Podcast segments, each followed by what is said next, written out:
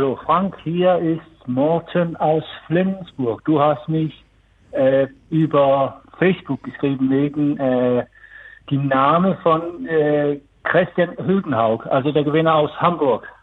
Also, man spricht das aus Dänisch so aus, warte mal kurz, Christian Hülgenhaug. Und ich mache das noch einmal, der heißt Christian Hülgenhaug. So ungefähr heißt das. Wir hören uns. Tschüss. Ja, moin moin und herzlich willkommen aus Hamburg mit einem etwas anderen Einstieg hier heute in die heutige Episode von Carbonolactat. Heute ist Dienstag, der 21. Januar 2020 und mir gegenüber sitzt der des Dänischen genauso wenig wie ich mächtige Simon Müller. Hallo Frank. Und ich, Frank Wechsel. Ja, wir haben letzte Woche euch die Frage gestellt, ähm, ob ihr uns helfen könnt, wie man den Namen des Hamburg-Siegers ausspricht. Und dann hat uns Morten auf die Mailbox gesprochen, der hat den Aufruf da auch noch auf Facebook gesehen, darauf hat er sich bezogen und hat uns in einem ersten Versuch äh, erklärt, wie das geht. Aber ich hatte ja in Erinnerung, irgendein G ist stumm. Und dann habe ich ihn nochmal äh, daraufhin zurück angeschrieben und daraufhin hat er sich dann nochmal gemeldet. Hallo Frank, hier ist Mord wieder. Also wegen Christian, dann sagt man so Christian Höhenhaug. Also nochmal Christian Höhenhaug. Wir hören uns. Tschüss. Und wer jetzt denkt, äh, okay, weiß ich Bescheid, Gar nichts weißt du. Nein, also wir haben jetzt gehört, das erste G ist stumm. Aber das ist noch nicht die ganze Wahrheit. Wir hören uns noch mal einen weiteren Anruf an. Moin, ihr Lieben. Danke erstmal für den super Podcast. Es ist wie immer ein großes Vergnügen gewesen, euch zuzuhören. Ich dachte, ich eile euch mal zu Hilfe, ähm, was den Namen des ähm, ja, erfolgreichen dänischen Triathleten angeht. Ähm, es gibt natürlich auch regionale Unterschiede, auch in einem kleinen Land wie Dänemark, aber ähm, die meisten würden tatsächlich Christian Hügenhau sagen. Also das G schon mit aussprechen, ähm, aber nicht zu sehr betonen. Ich hoffe, das hat euch geholfen und ich freue mich auf den nächsten Podcast. Ciao. ja, ja, viele Wahrheiten. viele Wahrheiten. Also wir haben jetzt äh, die Version gehabt, das zweite G ist stumm, das erste G ist stumm beide Gs werden gesprochen. Und dann kam heute noch jemand, der allerdings nicht möchte, dass wir seine Sprachnachricht vorspielen, der uns hier einen Komplettkurs in Sachen Aussprache dänischer Athleten gegeben hat. Da war dann auf einmal gar kein G mehr betont. Da hieß er dann Christian Höhenhau. Aber um das Ganze zu vereinfachen, sagte er, äh, man nennt ihn da Christian Hö. Ja, genau. Höhe ist sein Spitzname, ne? Ja. ja. Und was wir aus dem Gespräch auch gehört haben, ist, dass man im Dänischen eh also außer dem Anfangsbuchstaben alles wegnuschelt. Ungefähr habe ich's verstanden. Ja, genau. Da wurde uns dann auch nochmal gesagt, äh, Athleten wie Camilla Petersen oder Hille Friedrichsen werden dort auf jeden Fall nicht so ausgesprochen, wie wir es hier tun. ja.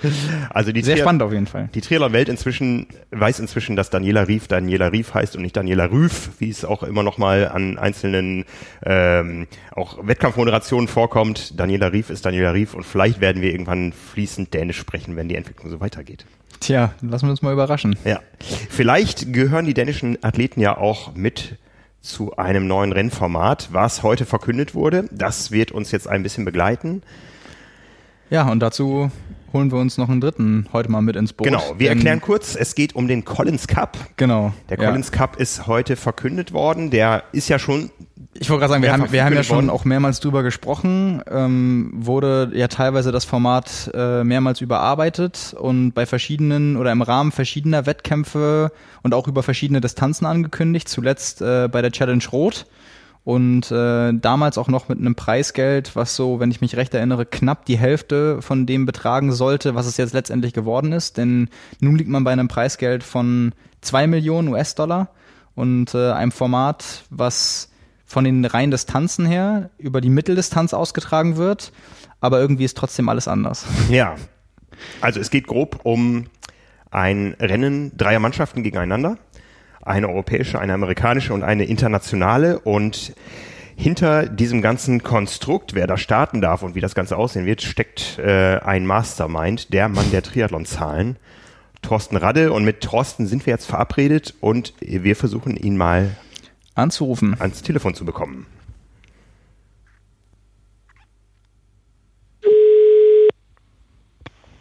Hallo, hier ist Thorsten. Hallo, Thorsten. Ich muss dich einmal ein bisschen Morgen. lauter reden. Hier ist Frank von Carbon Ich muss bei mir auch noch mal kurz was umstellen. Sekunde. So, ich hoffe, dass es jetzt ein bisschen besser ist. Ja, wir hören ja, dich auf jeden Fall. Wir hören dich gut. Hallo auch von mir. Wunderbar. Thorsten, wir haben gerade schon ganz grob in zwei Sätzen erklärt, worum, worum es geht beim Collins Cup, der äh, Ende Mai in Chamorin in Slowenien, Slowakei. in der Slowakei ausgetragen wird. Simon war schon da. Ähm, und haben dich als Mastermind hinter den ganzen Zahlen dazu vorgestellt. Ist das richtig? Ja, also ist zumindest nicht falsch. Ähm, in Bezug der Zahlen, ähm, der, das, wo ich mich hauptsächlich mit rumschlage, ähm, ist der Bereich äh, PTO World Rankings, der dann ja auch dazu dient, die Mannschaften zumindest teilweise zu bestimmen. Ja, du hast das Stichwort ge gebracht, PTO, das ist die Professional Triathletes Organization, die es schon länger gibt, die ein bisschen in Vergessenheit geraten ist und die dann auf einmal letztes Jahr aufpoppte, weil sie sagte, wir kaufen jetzt den Ironman. ja, wo viele gedacht haben, das ist äh, nur ein PR-Gag, um sich mal wieder äh, ins Bewusstsein der Öffentlichkeit zu bringen wo man jetzt aber so merkt, so, so, so ein bisschen mehr steckt dann halt doch dahinter. Oder, naja, mal sehen, wie die, wie die langfristige Entwicklung da wird. Aber ähm, zumindest war das nicht nur, äh, äh, wir schreiben mal ein Press Release, äh, um ein bisschen Aufmerksamkeit zu kriegen. Ja, bisher galt das Ganze so ein bisschen so als Athletengewerkschaft, die ähm, ja selbst unter den Athleten nicht, nicht äh, sonderlich hoch im Standing war. Und äh, heute kamen auf einmal ganz viele Athleten hervorgekrochen, die mit dem PTO-Logo auf äh, Social Media sich dazu bekennen. Ähm, und wer sich auch dazu bekannt hat, ist ein großer Investor. Es geht um ein Preisgeld von zwei Millionen Dollar. Aber äh, wie man da zu dem Preisgeld kommt, da müssen wir nochmal drüber reden. Ähm, erzähl uns erstmal so ein bisschen über, über das Ranking. Das ist ja dein, dein Aufgabengebiet. Das heißt, äh, ihr erstellt ein Ranking. Ähm, wenn ich jetzt von ihr spreche, ähm, du sprichst äh, in dem Sinne jetzt dann für die PTO. Ähm, das heißt, du bist da irgendwo angestellt oder mit dabei? Also die PTO hat, hat meine Dienste eingekauft, äh, um äh, zum einen gemeinsam mit denen, ich sag mal, das Framework zu entwickeln, wie, wie das Ranking an sich funktioniert äh, und zum anderen dann eben auch die Zeit, die äh, ich damit verbringe, ähm, neue Rennen äh, einzubeziehen und die neuen Rankings auszurechnen, da, da, so ein bisschen honoriert zu werden. Ja, das heißt, das Ranking sieht wie, wie aus? Wie muss man sich das vorstellen? Also ähm, ich fange mal von, von, von oben an. Ähm, Im Prinzip werden alle Rennen äh, in diese Bewertung mit einbezogen, die äh, länger sind als äh, olympische Distanz und die ein äh, einigermaßen brauchbares Profifeld und Profi-Startgeld haben. Wenn man so als Größenordnung alles, was so 10.000 Dollar und mehr an Preisgeld ausschüttet, ähm, soll damit äh, einbezogen werden und dann eben auch Rennen äh, du quer durch alle möglichen Veranstalter, also alles, was Ironman und Ironman 70.3 ist, alles, was Challenge-Veranstaltungen sind ähm, und eben auch so ein ganzer Schwung ähm, an, an äh, Rennen, die von anderen Veranstaltern als diesen beiden großen äh, Serien angeboten werden. Also da ist dann dabei äh, ITU Long Distance äh, World Championships, da sind dann aber auch solche Sachen dabei wie äh, Giramer oder Alpe oder solche Sachen, die äh, ja unabhängig von den großen Veranstaltern agieren. Also im Prinzip die komplette Brandbreite alles dessen, was, was oberhalb olympischer Distanz ist. Ähm, die Ergebnisse äh, ja, sammle ich äh, sowieso ja ein ähm, im Rahmen meiner, meiner Hobbybeschäftigung mit diesen Daten. Ja, du, du, du betreibst die Website Try-Rating, ja, also du, du beschäftigst dich überhaupt mit äh, ganz vielen Themen, Qualifikation, Ranking, Preisgeld, äh, äh, Listen und so weiter. Das ist dein, dein Hobby, ja? Also mein Hobby ist im Prinzip die Analyse von Langdistanzergebnissen, um zu so einer Bewertung von Athleten zu kommen, die jetzt ein bisschen ähm, differenzierter ist als äh, ähm, wer hat denn wo das letzte Rennen gewonnen und muss deswegen wahrscheinlich dann auch das nächste gewinnen oder so, sondern dass man komplett Überblick hat über die Veranstaltung, wo der Athlet teilgenommen hat, mit den ganzen spaßigen Sachen, äh, die Sachen von den verschiedenen Rennveranstaltern zu extrahieren, äh, die fröhlich unterschiedlichen Schreibweisen der Athletennamen zueinander zu bekommen, um dann zu wissen, äh, Herr XY ist hier und da gestartet und hat die und die Ergebnisse erzielt. Und daraus mache ich äh, ja also zum einen Voraussagen für Rennen, äh, soweit die stattfinden, und gucke mir hinterher auch die Ergebnisse an, um eine Bewertung zu bekommen, wer hat jetzt eine gute Leistung gezeigt, wer hat eine weniger gute Leistung gezeigt, war das ein schneller Kurs, war das ein langsamer Kurs, solche Sachen. Ja, und dann halt so Aggregationen, äh, Preisgeldlisten, ähm, die Vorschauen für Kona, ähm, äh, als, als es das Punktesystem von, äh, vom Kona Pro Ranking noch gab, da war relativ viel dann auch mit dabei. Ja, da habe ich so den Gesamtüberblick und kenne da halt auch relativ viele der Profiathleten, ähm, wo man sich dann immer mal austauscht. Äh, kennst du den? Wie ist der einzuschätzen? Ähm, wie können sich ein Rennen entwickeln? Das ist so das, das ja, was ich als Hobby gemacht habe ähm, und worüber dann eben auch so der äh, Kontakt entstanden ist. Also irgendwann 2016 kriegte ich mal eine Mail von, von Rachel Joyce. Ähm, hast du nicht mal ein paar Ideen, wie man ein Ranking aufstellen könnte? Äh, und daraus dann im Laufe der Zeit jetzt das PTO World Ranking geworden, wo halt dann die Ergebnisse dieser ganzen Rennen uns angucken und versuchen das, ähm, die, die, ich sag mal, äh, ja, die, die Zeit, in der der Athlet da den äh, Kurs bewältigt hat, äh, in eine Leistung umzurechnen. Und da versuchen wir mal so ein bisschen so den, äh, sagen wir, Jan Frodeno, Daniela Rüff, wie schnell hätte die auf dieser Strecke sein können in, in Hochform. Ähm, das definieren wir dann mal als 100 Punkte und ähm, rechnen dann die Leistung, die der Athlet tatsächlich gezeigt hat, in eine Punkteleistung um. Also das ist dann äh, eine Einschätzung seiner Finishing, seiner, seiner Finishzeit ähm, und nicht so sehr, äh, ja, hat, hat er gewonnen oder nicht gewonnen, also nur, nur eine reine Platzierungsanalyse oder wie groß war der Abstand zu äh, zum Zweit- und Drittplatzierten oder so, ähm, sondern ne, versucht, das halbwegs objektiv zu bewerten, war das jetzt eine, eine ja, Leistung, mit der man bei Incona oder bei 75 Tree Worlds auf, aufs Podium gekommen wäre oder, oder halt nicht. Ähm, das ist dann das einzelne Rennen und das aggregieren wir dann hoch, äh, die Punkte eines Athleten, die vier besten Leistungen, die er im Laufe von ähm, zwölf Monaten äh, gezeigt hat, ein altes Ergebnis äh, bis 24 Monate damit auch mit einbringen. Und daraus ergibt sich dann die Gesamtpunktezahl eines Athleten und die kann man dann halt in eine entsprechende Reihenfolge bringen. Und äh, da, daraus entsteht dann das PTO World Ranking, was wir ja, immer so alle 14 Tage etwa äh, jetzt aktualisieren wollen. Wie, äh, was mir dann gleich aufgefallen ist dabei, ist zum Beispiel, dass ähm, natürlich äh, Gustav Iden und Christian Blumfeld nicht dabei sind.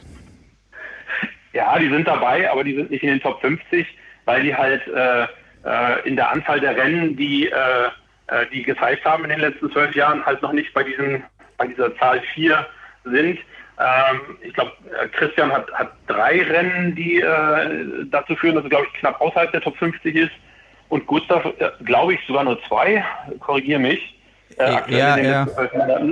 Ähm, und dadurch äh, tauchen die halt da oben äh, zurzeit nicht auf. Aber bei 373 äh, Siegen, wenn man dann nicht aufteilt, dann wäre das ja auch eine Möglichkeit, so ein System zu hinterfragen, oder? Ja, also ähm, die, der, der Ansatzpunkt ist dann schon zu sagen, ähm, wer äh, hat den Fokus auf diese, auf diese Strecken und ähm, sobald du, ich sag mal, wirklich bewusst länger auf äh, 70.3 äh, länger als olympische Distanz abstellst, ähm, wirst du im Normalfall immer vier, fünf, sechs, sieben, acht Rennen pro Saison haben. Ähm, diese äh, Grenzgänger, die sind aber so ein bisschen schwierig einzuschätzen. Ähm, natürlich zeigen die dann, wenn es um die Wurst geht, ähm, tatsächlich auch ähm, dass sie in der Lage sind, da absolut gigantische Leistungen zu zeigen. Ähm, aber wenn noch nicht so viele Ergebnisse da sind, ähm, sind wir halt noch nicht so, dass wir das gegen einen äh, Frodeno, gegen einen Kienle vernünftig äh, einschätzen wollen. Aber das ist halt auch dann ein Grund damit, dass man sagt, ähm, wir lassen nicht das komplette Team über die Rankings bestimmen, sondern haben dann noch die, die Möglichkeit der Captain's Picks dabei, wo man dann eben solche Faktoren ähm, durchaus auch nochmal mit einschätzen kann. Dass jemand dabei ist, der noch nicht so viele Rennen gehabt hat, ähm, aber trotzdem eine Verstärkung für das Team insgesamt sein kann. Ja. Teams sind wie gesagt schon drei, drei Stück. Äh, ein Europateam, ein Nordamerika-Team und ein internationales Team. Entschuldigung. Ja, USA-Team, die Kanadier schlagen wir da auch den internationalen zu. Okay, okay. Und jedes Team besteht aus zwölf Athleten, sechs Männern und sechs Frauen. Und genau. das soll wahrscheinlich dann auch die äh, Spitze der Welt abbilden, weil sonst wäre das Ganze ja weniger interessant. Ja, also die Zielsetzung ist auf jeden Fall, ähm, in diesen Teams die besten Athleten der Welt am Start zu haben. Ähm, und ich denke mal, mit dem Preisgeld, was da ausgelobt wird, ähm, wird man das auch ganz gut erreichen können, dass tatsächlich auch ein Jan Frodeno sich äh, bemüßigt fühlt, so eine Veranstaltung teilzunehmen. Ja, es sind ja insgesamt 36 Athleten dann, ähm, drei Mannschaften, ah, jeweils zwölf. Wie, wie, verteilt sich das mhm. Preisgeld? Äh, the winner takes it all oder ist das auch für Athleten attraktiv, äh, da einfach nur dabei zu sein, wenn sie die Chance haben?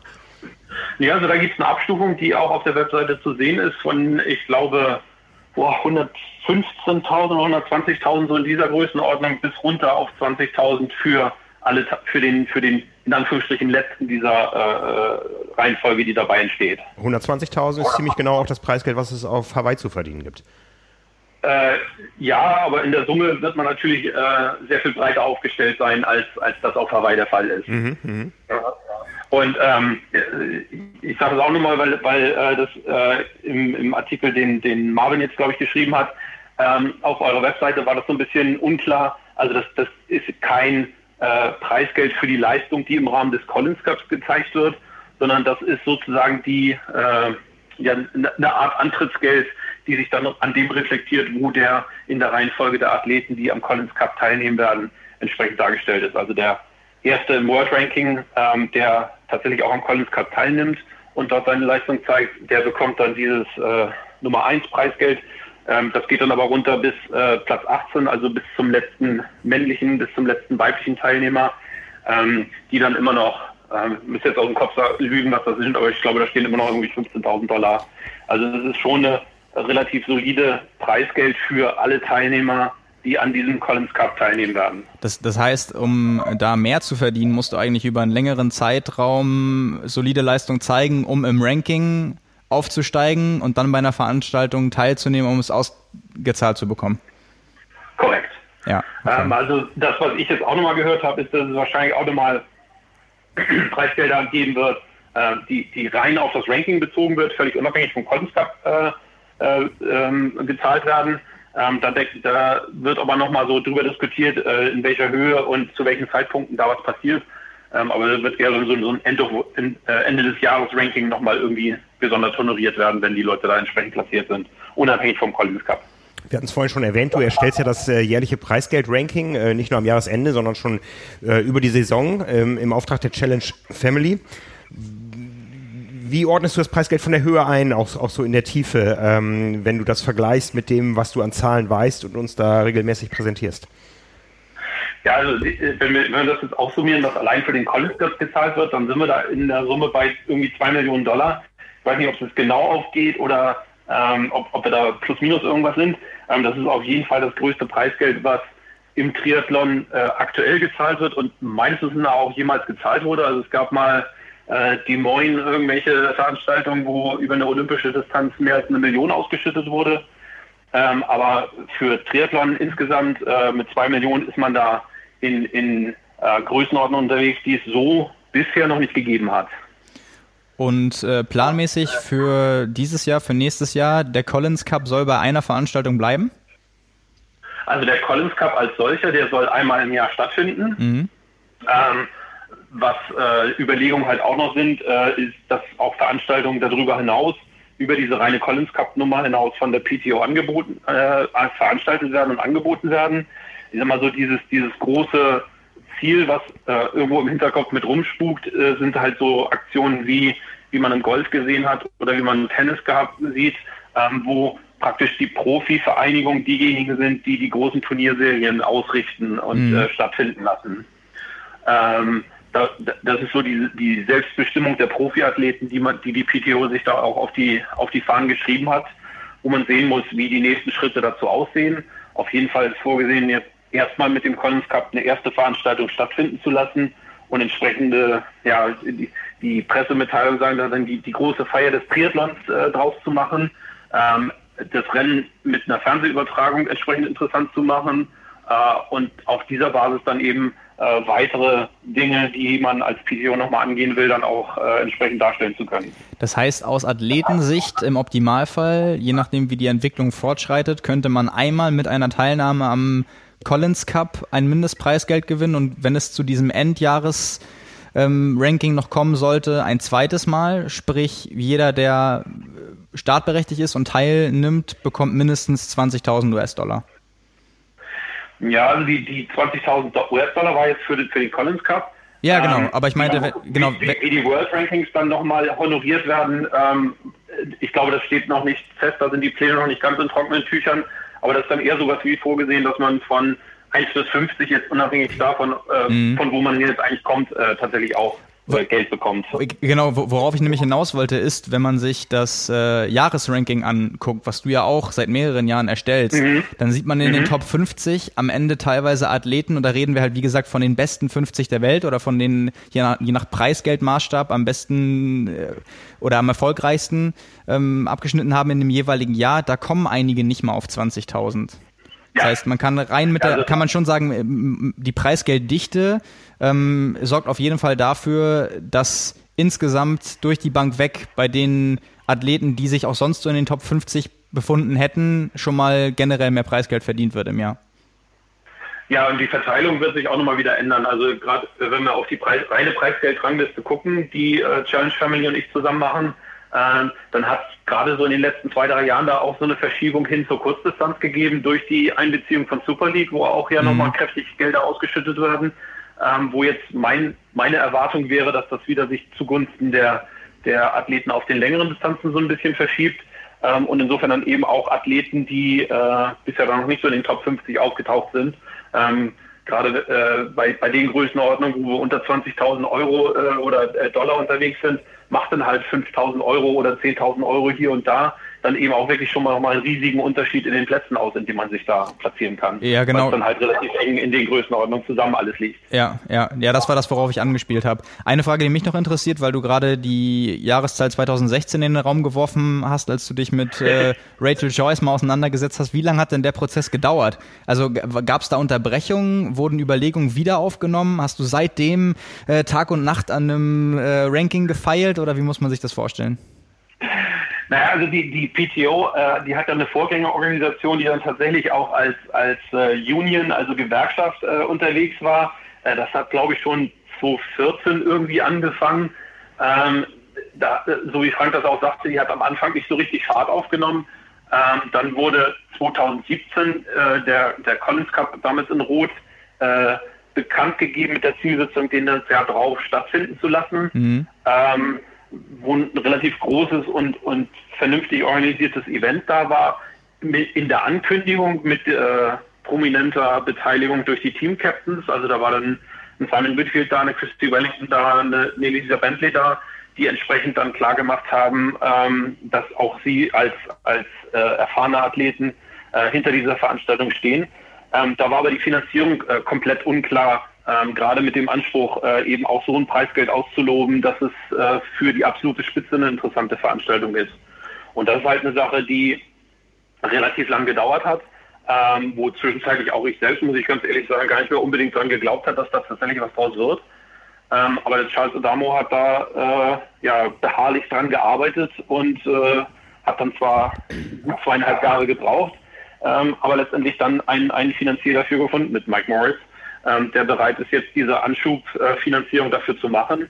Äh, jetzt nicht als, als, als Spende oder als Sponsor, sondern tatsächlich auch mit der Absicht dahinter, langfristig vielleicht sogar Geld damit zu verdienen, indem man ähm, das entsprechend wachsen lässt als Veranstaltung, jetzt als Veranstaltungsserie etc. Ja, jetzt äh, hatten wir schon eben darüber gesprochen, dass äh, die PTO vor allen Dingen im letzten Jahr auf sich aufmerksam gemacht hat, als sie gesagt hat, wir kaufen Ironman. Ähm, ich habe im Oktober auf Hawaii dann mit, äh, äh mit ähm, Jurassic, ja. Jurassic äh, zusammengesessen und äh, da kam das Thema natürlich auf den Tisch und die haben das eigentlich relativ schnell abgebügelt. Nun ist äh, der Collins Cup ja angegliedert an äh, das Rennen in Chamorin, bisher Challenge Championship, also wahrscheinlich eher Challenge nah. Erwartet ihr irgendeine Resonanz von Ironman oder ist Ironman sogar mit im Boot? Naja, ich sag mal, die, die äh, Challenge Family war insgesamt sehr viel offener gegenüber ähm, neuen Ideen. Ähm, äh, auf, ja, also aufgeschlossen zu sein und da ähm, die eine oder andere Zusammenarbeit auch zu, zu wagen. Äh, von Ironman ist jetzt so mein Eindruck, jetzt unabhängig davon, äh, wie, wie ich in der PTO stehe, ähm, dass die da bisher die PTO nicht so allzu ernst genommen haben. Ähm, ob sich das ändern wird oder nicht, keine Ahnung. Äh, das, das, das muss Ironman äh, letztendlich beantworten. Die haben natürlich ihre eigenen Themen und Herausforderungen, mit denen die sich äh, im Moment herumschlagen müssen ähm, mit ihrer äh, Börsengang, der vielleicht nicht ganz so gut geklappt hat, wie die sich das vorgestellt haben, äh, mit langfristigen äh, Schulden, die die als äh, Unternehmensgruppe da haben, ähm, mit diesem, diesem großen Geflecht an Unternehmen. Also da ist ja wesentlich mehr in der Wonder Sports Group als nur in Anführungsstrichen Ironman. Ähm, was da sich mittel- bis langfristig daraus entwickeln wird, ähm, muss man echt abwarten. Klar ist im Moment, äh, gibt es da jetzt nicht unbedingt äh, ähm, Begeisterungsschreie aus, äh, wo sitzen die Tampa, äh, dass, dass es da eine weitere Veranstaltung gibt, äh, wo mhm. viel Geld ist. Ja, jetzt, äh, das wird sicher eine langfristige Entwicklung sein. Kurzfristig äh, haben wir jetzt noch knapp äh, vier Monate bis zur ersten Durchführung dieses Collins Cups. Mhm. Es werden irgendwann 36 Athleten benannt werden. Wie sieht das Ganze dann am Wettkampftag aus? Also ich sag mal, der, der, Weg dahin ist jetzt, wir haben noch äh, gut, na sagen wir drei Monate, wo tatsächlich auch nochmal Rennen stattfinden und die Athleten daran arbeiten können, ihr, ihre Position im Ranking zu verbessern. Äh, es gibt dann einen Cut-Off, der Anfang Mai sein wird, an dem Wochenende, wo äh, Ironman St. George ist und Ironman ähm, Australien. Äh, das sind die letzten Rennen, wo Punkte gesammelt werden können. Ähm, danach habe ich dann wahrscheinlich eine schlaflose Nacht, um die äh, ganzen Rankings zu aktualisieren und die äh, Rennen äh, zu machen, weil wir dann auch relativ schnell bekannt geben wollen, ähm, wer sind die äh, vier Männlein und vier Weiblein pro ähm, äh, Team, die äh, es über das Ranking geschafft haben, qualifiziert zu sein für den Collins Cup. Ähm, und dann gibt es ja noch jeweils zwei weitere Herren und Damen pro Team, die von den Captains ausgesucht werden können und bestimmt werden können, die entsprechend äh, dann auch äh, in, in, diese Teamstruktur äh, eingebunden werden müssen. Und dann, äh, ja, dann geht es an das Wochenende Richtung äh, Chamorin. Ähm, da ist dann vorgesehen, dass es am Freitag eine Veranstaltung gibt, wo dann sozusagen festgelegt wird, wer tritt jetzt eins gegen wen an. Also das wird nicht streng nach Sitzliste eins gegen eins gegen eins sein, sondern da werden die Captains durch die Reihe durch äh, entsprechend nominieren können, wer äh, gegen wen antreten soll. Das wird den Freitag vorher erst bekannt gegeben werden. Und dann wird am Sonnabend selber äh, das Rennen stattfinden. Ähm, da gibt es dann also diese zwölf Matches, wo dann jeweils einer aus dem Team USA, einer aus dem Team Europa und einer aus dem Team der Internationals ähm, ja, ein Mini-Rennen austrägt, die drei gegeneinander, gemeinsamer Start der drei, zwölf Rennen, die im Abstand von äh, jeweils zehn Minuten zueinander gestartet werden. Über die Mitteldistanz? Ähm, über die Mitteldistanz. Ähm, ich weiß nicht genau, wie die Strecken aussehen werden, aber ich vermute mal sehr stark an das angelehnt, was äh, die Championship in Samorin bisher hat, dazu, äh, mit entsprechender äh, Übertragung im Internet äh, zu diesen Rennen. Und äh, ja, dann werden wir sehen, wie sich das entwickelt. Also ich bin im Moment dabei auch nochmal diese äh, Punktelogik, die dann für die, für die einzelnen Rennen angewendet wird. Ähm, also der Sieger soll drei Punkte kriegen, der zweite einen Punkt, der dritte nur einen äh, einen Punkt letztendlich, um äh, mit, mit Zeitboni, wenn man riesige Abstände hat, ähm, wie sich das halt auswirkt auf, äh, ja, wann, wann hat jetzt eigentlich jemand gewonnen, ähm, was für Taktiken kann man als, als Captain anwenden, um sein, sein Team aufzustellen, lasse ich gegen Jan Frodeno beispielsweise den stärksten meiner Athleten äh, antreten, um den vielleicht schlagen zu können, oder äh, lasse ich den schlechtesten dagegen antreten, weil gegen Frodo sowieso keiner eine Chance hat, fällt dann natürlich unter Umständen das Risiko, dass der einen riesigen Zeitabstand sich einhandelt und darüber dann nochmal Punkte verliert. Also da sind äh, viele Überlegungen, die diese Veranstaltung als solche ähm, im Vorwege und auch während des Rennens äh, ja riesig spannend machen werden. Und ich bin auch gespannt, was äh, an Vorbereitung dazu kommt, um die Übertragung selber eben auch interessant zu machen zu können, sowohl für die für die Triathlon Freaks wie mich da äh, als auch für diejenigen, die vielleicht Triathlon bisher noch nicht so gesehen haben in der Öffentlichkeit. Ja, ich, ich habe noch ein, ein, paar Fragen zu dem Ranking als solches, weil ja jetzt schon daraus hervorgegangen ist, ähm, wie mit dem Beispiel, was ich genannt habe, äh, Gustav und Christian, dass es nun eben nicht möglich ist, wie jetzt mittlerweile beim Slot-Verfahren bei Ironman, sich über eine extrem starke Leistung ja. zu qualifizieren. Ähm, was ja wahrscheinlich dann auch, du hast dir das ja gut überlegt, irgendwie Sinn der Sache war. Ähm, aber was ist so deine Einschätzung, weil du, du, ja auch die Bewertung der jeweiligen Leistung von den Athleten äh, von diesem Verhältnis zu, du sagtest halt Jan Frodeno oder Daniela Rief abhängig machst. Nun ist es ja so, auch die wurden sportlich schon mal geschlagen. Ähm, auf, auf beiden Distanzen kann man jetzt auch länger darüber diskutieren. Ich glaube, was du damit mit, mit dem Maßstab sagen willst, ist klar. Aber nimmt man jetzt so einen Kurs wie beispielsweise bei der Ironman 73 WM in Nizza, wo Jan Frodeno auch ganz klar sagt, okay, ähm, das war im Nachhinein wahrscheinlich auch gut, sich dann nicht an den Start zu stellen, weil das nun mal so streckenabhängig ist, dass er vielleicht dann auch sportlich in Bestform vielleicht nicht gewonnen hätte. Wie schwierig ist es dann teilweise sowas zu bewerten, wenn das Kurse sind, auf denen solche Athleten vielleicht noch nicht angetreten sind oder da dann auch gerade eigentlich ihre Schwächen haben? Ja, also diese, diese äh, persönliche Stärken, Schwächen und ähm, hier ist ein bergiger Kurs, da kommt äh, der oder die nicht so gut mit klar oder besser mit klar, die sind natürlich immer schwierig. Aber ähm, wo ähm, das System, was ich jetzt seit mehreren Jahren relativ gut äh, und stabil am Start habe, ähm, wo wir auch ja die Rankings schon äh, seit 2017 laufen lassen haben und immer wieder drauf geguckt haben, mhm. ist das jetzt plausibel, was dabei rauskommt?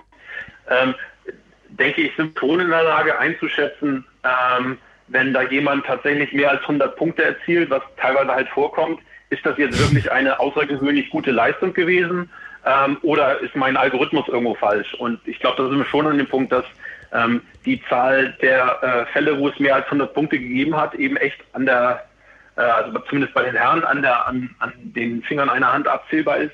Wel welche, welche sind, kann, welche, so, das welche? sind jetzt auch wenig. Also Frodo auf Hawaii äh, war eins dieser Rennen.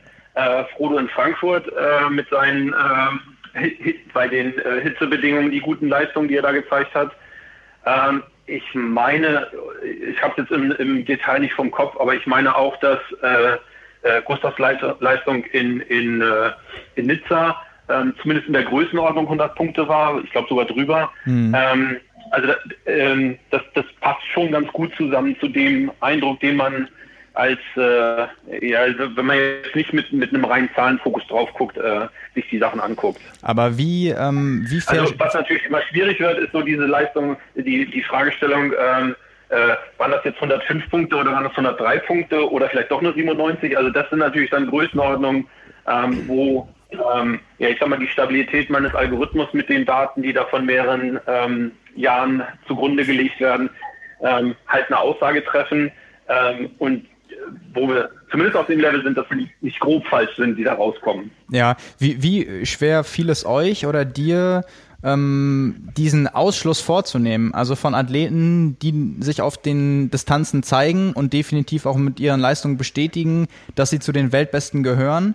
Ähm, die wären ja definitiv auch ein Gewinn für so eine Veranstaltung wie dem Collins Cup, die aber jetzt quasi da dadurch gar nicht die Chance haben, äh, dabei zu sein. Habt ihr euch da länger überlegt, ob ihr da eine andere Lösung findet oder habt ihr das von vornherein ausgeschlossen? Also für den Collins Cup haben, haben sie ja schon die Möglichkeit teilzunehmen, indem sie äh, über die äh, Captain's Picks äh, außerhalb der Rankings äh, für das Team nominiert werden. Also das, die Möglichkeit haben wir bewusst äh, vorgesehen für Athleten, die eben nicht äh, sich zu 100 Prozent den längeren Strecken äh, verschrieben haben. Ich meine, okay. auch so, wenn du über Athleten denkst, eine, eine Nicola Schwierig, wenn die mal sagt, äh, cool, das ist eine Veranstaltung, die, die möchte ich gerne mal mitmachen. Ähm, die hat auf, auf jeglichen Distanzen, auf denen sie teilgenommen hat, äh, Rennen gewonnen. Und äh, wenn die entsprechend deutlich macht, dass sie mit äh, dem Engagement, was sie dann immer zeigt, wenn sie irgendwo antritt, äh, auch sich für den Collins Cup nominieren wird, das wäre sicher auch eine Athletin, die, die interessant sein könnte äh, für den Collins Cup. Ohne dass, ich glaube, die hat bis, äh, die letzten zwei, drei Jahre sowieso gar keine längeren Distanzen gemacht. Äh, mhm. Die ist halt komplett außen vor. Also deswegen für den Collins Cup haben wir bewusst diese Möglichkeit vorgesehen, mit den Captain's Picks ähm, ähm, interessante Athleten, die auch die Veranstalter als solche selbstverständlich beleben würden, äh, in, in die Teams mit einbeziehen zu können. Und, und, in das, in, ähm, und im Ranking? Ja, und die Ranking war der, war der Aufhänger halt zu sagen, wir möchten belohnen, wenn jemand äh, konsistent gute Leistungen zeigt über einen relativ kurzen Zeitraum im letzten Jahr, um auch ein bisschen Bewegung in den Rankings zu haben. Ähm, deswegen haben wir den Fokus da vor allem auf das letzte Jahr gelegt ähm, und dann bleiben leider ein paar Leute auf der Strecke, die äh, nicht so oft äh, innerhalb eines Jahres äh, über die, die, diese Strecken antreten. Okay, fairerweise muss man dazu ähm, natürlich aber auch sagen, das sind oft die Athleten, die von der Kurzdistanz kommen und logischerweise auf der Mitteldistanz auch nur erfolgreich sind, weil sie erfolgreich auf der Kurzdistanz sind und dann dort auch eben das entsprechende Geld verdienen. Bleibt im Zweifelsfall auch mehr für die, die diesen Luxus nicht haben, äh, sondern eher auf den Langstrecken unterwegs sind. Also von daher macht das ja auch schon Sinn. Ja, ja, also ist halt schwierig. Äh, wie willst du jetzt äh, abdecken? Also wir haben verschiedene Modelle äh, ausprobiert. Wir hatten äh, drei Rennen braucht man innerhalb der letzten äh, äh, zwei Jahre. Davon kann eins älter sein als zwölf Monate. Wir mhm. haben zwei plus zwei. Wir haben äh, aber festgestellt, dass äh, das, was so am, am brauchbarsten ist, eigentlich das Modell ist, was wir jetzt haben, nämlich äh, vier Rennen Äh, davon eins kann länger als zwölf Monate her sein. Und darüber ist man dann relativ gut in der Lage, ähm, ja, ein gutes Bild der tatsächlichen Top 10, 15, 20 Athleten in der Welt zu erzielen. Da gibt es natürlich immer Grenzfälle. Ja.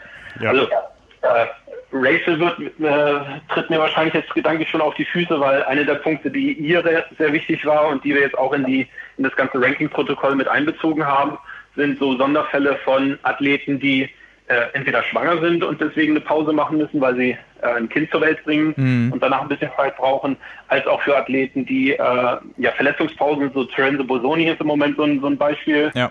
ähm, die halt verletzt sind, ähm, dass man die nicht, ähm, ja ich sag mal mit der vollen Härte des äh, letzten zwölf Monate und dann bist du raus äh, äh, urteilt, dass man, dass man denen ein bisschen mehr Zeit gibt, nach einer Verletzung zurückzukommen dass man die nicht sofort äh, abstürzen lässt in den Rankings, wenn die in der Verletzungspause nicht äh, ähm, äh, Rennen bestreiten können, dass man da ein bisschen ähm, ja, schonender mit denen umgeht und die nicht, nicht abstraft für Dinge, für die sie absolut nichts kennen und die im Zweifelsfall dann dazu führen, dass die äh, noch stärker gezwungen werden als bisher schon, äh, möglichst schnell zurückzukommen. Ähm, äh, Michel Westerbü hat ja auch kontrovers diskutiert, inwieweit das äh, ja eine ne gute Aktion war für sie, so kurz nach der Geburt ihres Kindes gleich wieder eine Langdistanz zu machen. Hm. Ja, wir, wer, wer dich kennt, natürlich genauso für Verletzungen. Ja, wer dich kennt, der weiß, äh, dass du bestimmt schon irgendeine Größenordnung an Punktzahl vor Augen hast, was eine Schwangerschaft wert ist.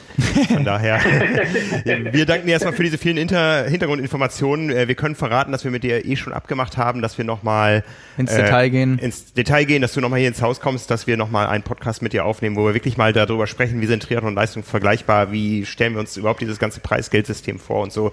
Da freuen wir uns sehr drauf. Erstmal für heute vielen Dank für die vielen Hintergrundinformationen zum Thema Collins Cup. Ja, danke. Ein Thema, das uns sicher danke. noch äh, lange und intensiv beschäftigen wird.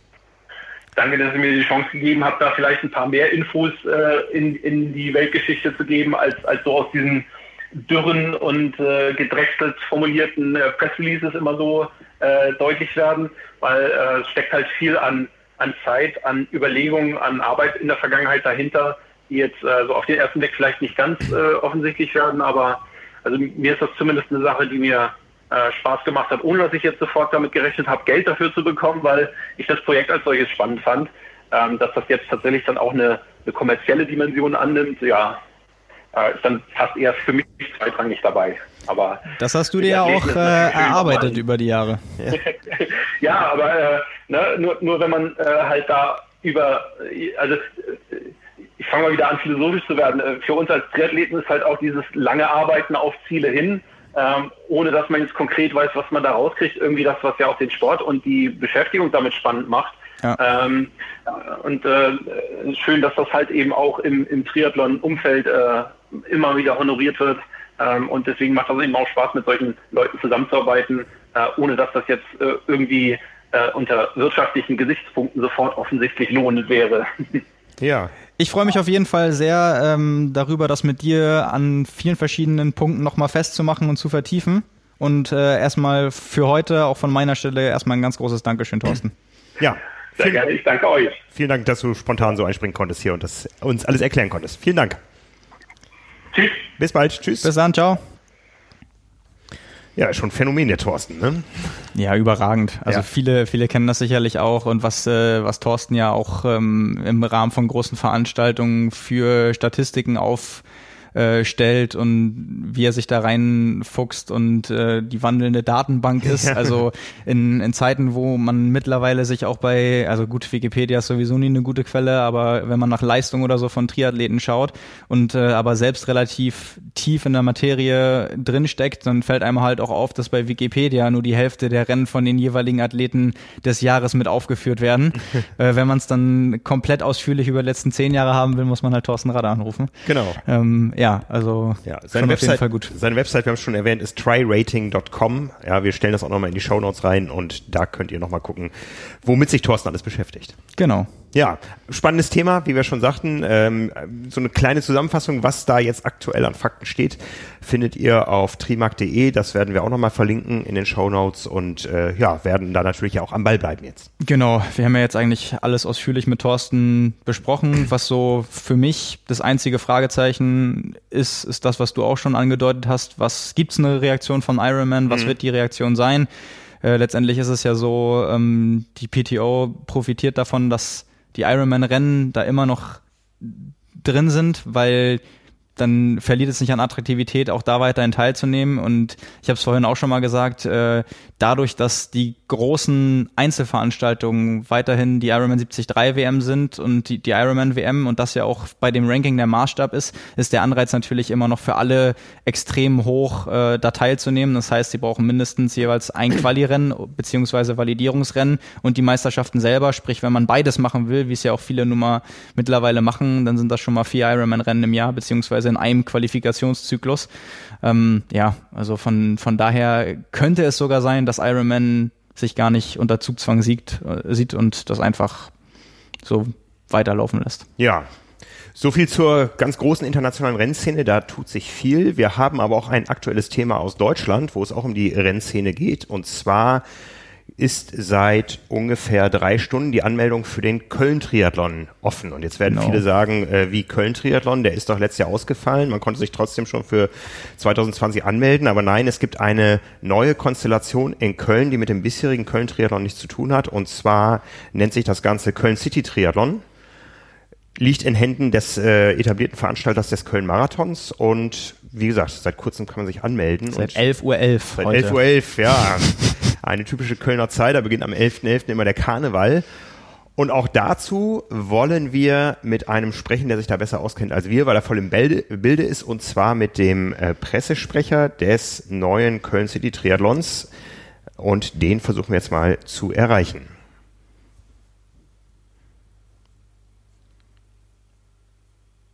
Ja,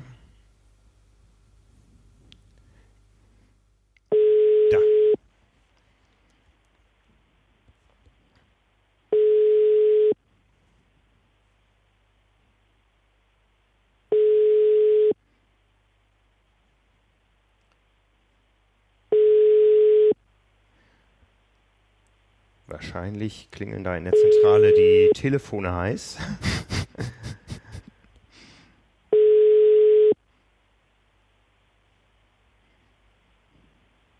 Guten Tag, Sie sind.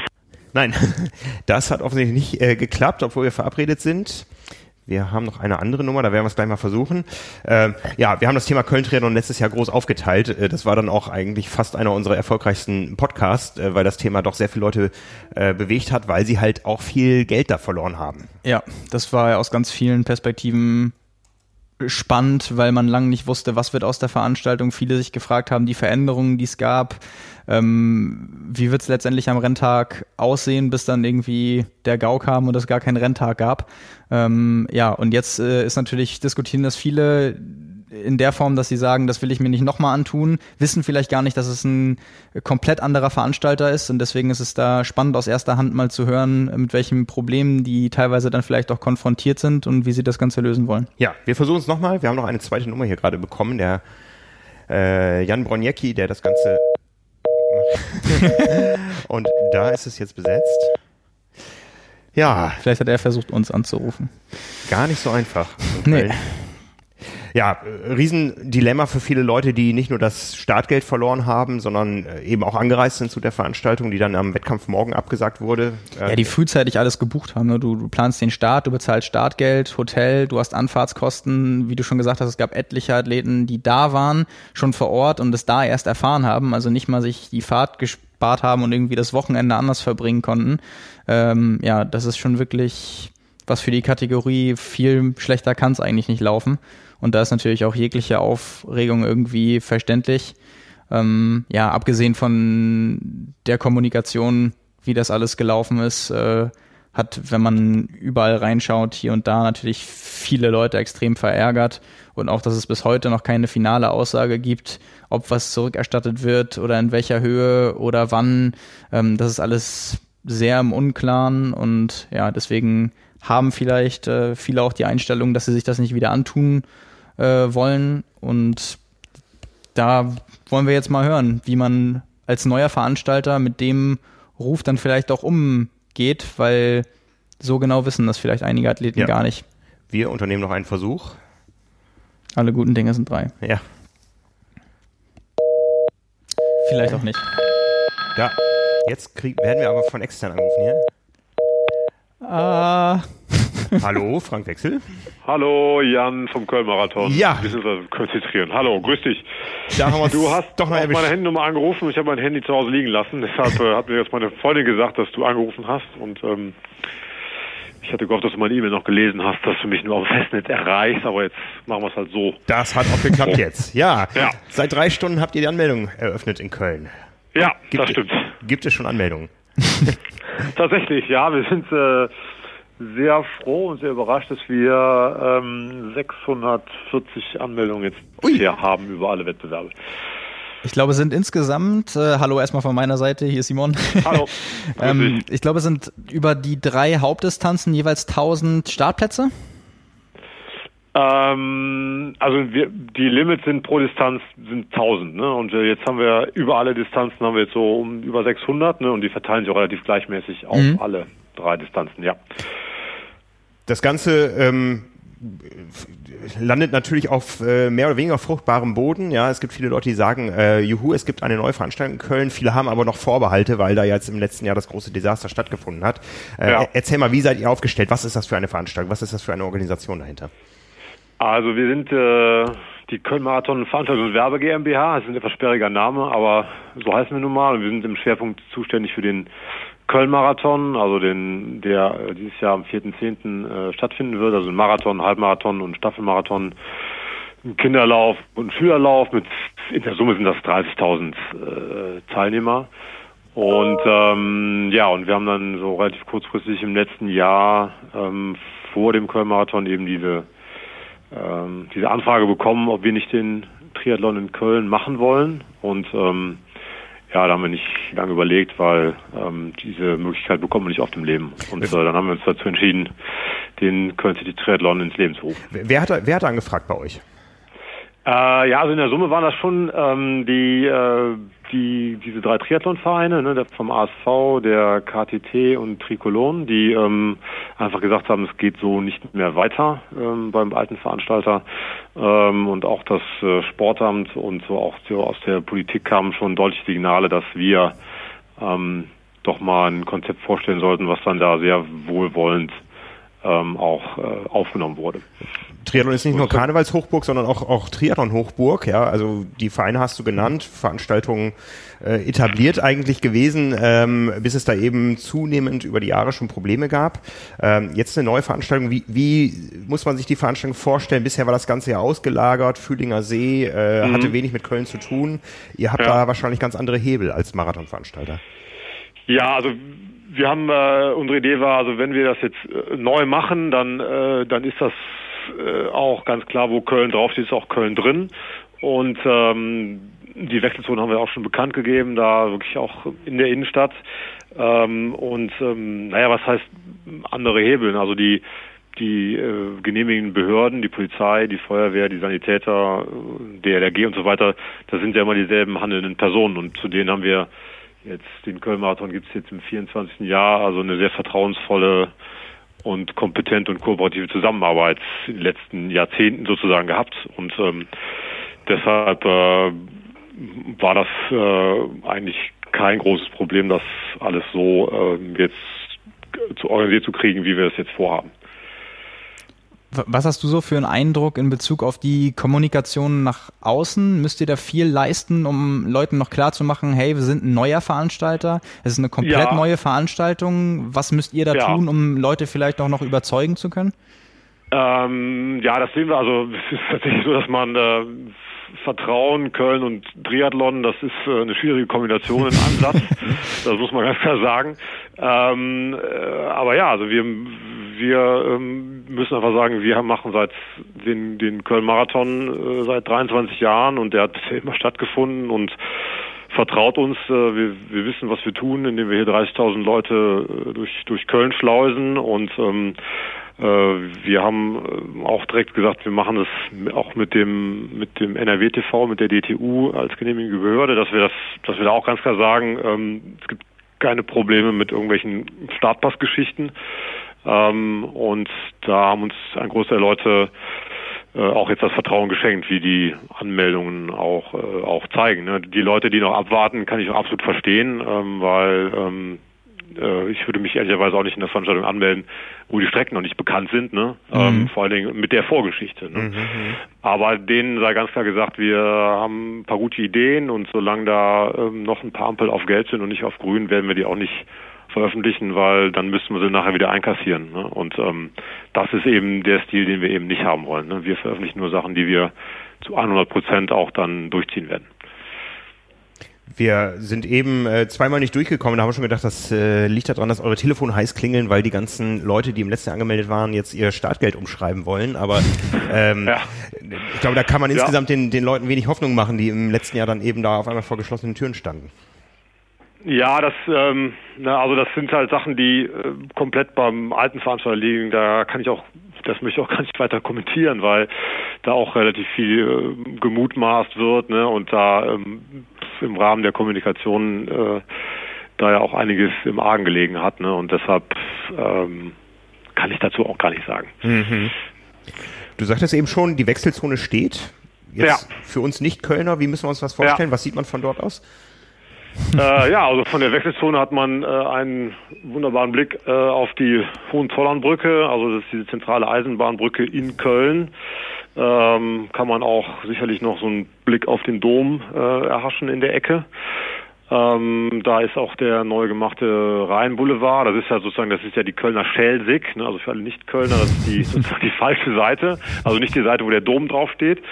Ähm, und äh, da ist im Bereich zwischen der Hohenzollernbrücke und dem Gerling-Gebäude, das ehemalige Messegelände, ist ein großer Parkplatz und da wird dann die Wechselzone sein. Also man muss auch kein Prophet sein, wo dann das Schwimmen Ich wollte gerade sagen, ja. geschwommen wird dann wahrscheinlich im Rhein.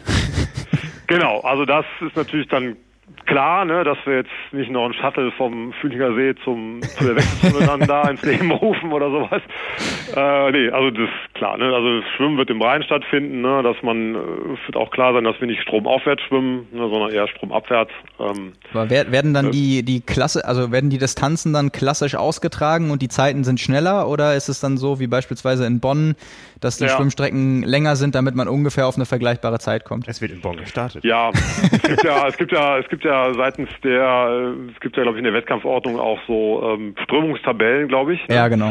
Äh, das haben wir uns auch alles mal äh, gegönnt. Ähm, ja, also da muss man mal gucken, wie wir, wie wir das verrechnen. Ne? Also wir sind da in so einem Bereich, äh, ne, also wenn man jetzt mal so grob den Deutsche Hafen als Startpunkt nehmen würde, ähm, dann ist das ja äh, erstmal keine, keine Strömung und dann kommt man dann vielleicht in Bereiche rein, wo die Strömung relevant wird, aber wahrscheinlich nicht mehr so lang. Mhm. Ähm, da werden wir nochmal im Detail gucken, wie wir das, äh, äh, wie wir das, wie wir der Sache Rechnung tragen. Ne? Aber ähm, das sind noch Sachen, wo wir gerade in den Planungen sind. Ja.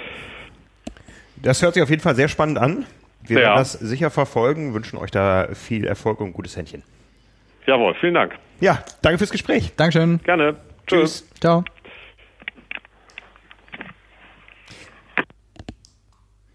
So, ja, das war das Gespräch mit dem Veranstalter vom neuen Köln-Triathlon. Also hört sich wirklich äh, solide an, ja. Ja, klar, ich meine, äh, das ist ja auch genau das, äh, was der Jan jetzt auch gesagt hat. Man muss den Leuten halt dann vielleicht wirklich nochmal klar machen, okay, es hat echt nichts mit dem alten Veranstalter zu tun. Also alle, die dann nur den Veranstaltungsnamen sehen und irgendwie das große P dann im Gesicht haben, weil sie denken, okay, Köln-Triathlon ist Köln-Triathlon. Die werden das aber spätestens ja, wenn sie dann auf der Website landen, auch mitbekommen haben, dass es da große Unterschiede gibt.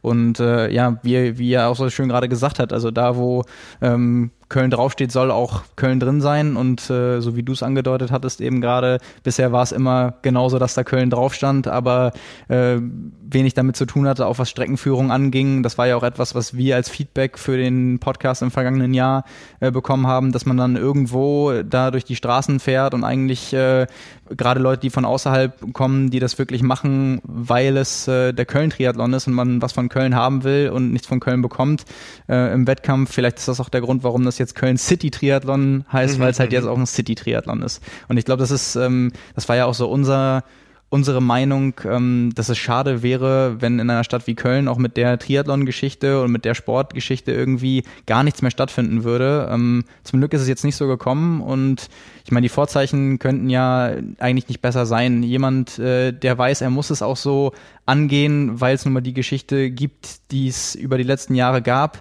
der hat dann natürlich auch eine entsprechende Motivation und das hat man, glaube ich, auch rausgehört, will das äh, so gut wie möglich machen, damit die Leute eben nicht dieses letzte Vertrauen äh, verlieren, sondern vielleicht äh, dem neuen Veranstalter eine Chance geben und dafür dann auch eben belohnt werden. Ja, also ich finde das klasse. Ich erinnere mich in Hamburg, dass es, äh, dass mir immer wieder Triathleten begegnet sind, die das deswegen gemacht haben, dieses Triathlon, weil es die einzige Chance ist, mal in der Alster zu schwimmen. Ja. Ja. Und äh, wann kann man schon mal in Köln eine Strecke im Rhein schwimmen? Also ist vielleicht für den einen oder anderen der der der, der Grund da tiefer einzusteigen. Ja.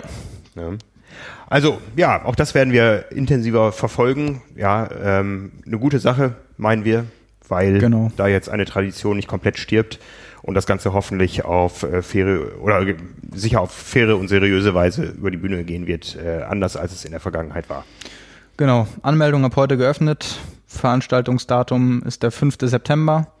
Äh, Distanzen sind Sprintdistanz, Kurzdistanz, Mitteldistanz. Und alles findet man dann auf der Website des Veranstalters, können wir auch nochmal verlinken.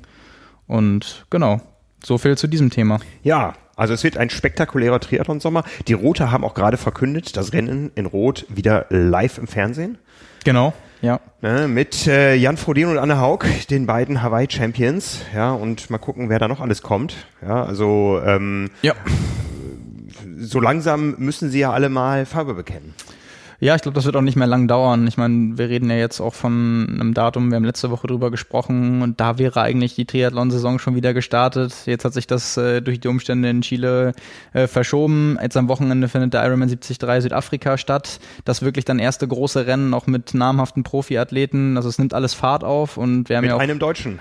Ja, mit mehreren Deutschen, aber ja. mit einem äh, größeren Namen auf jeden Fall, äh, der zumindest auf der Startliste steht, ist Michael Rehlert, ähm, der auch über die Wintermonate äh, im vergangenen Jahr oder beziehungsweise dann Herbst und Winter äh, wieder in Asien war, jetzt schon in Südafrika zum Trainieren ist und auch auf der Startliste vom 73 Südafrika äh, steht.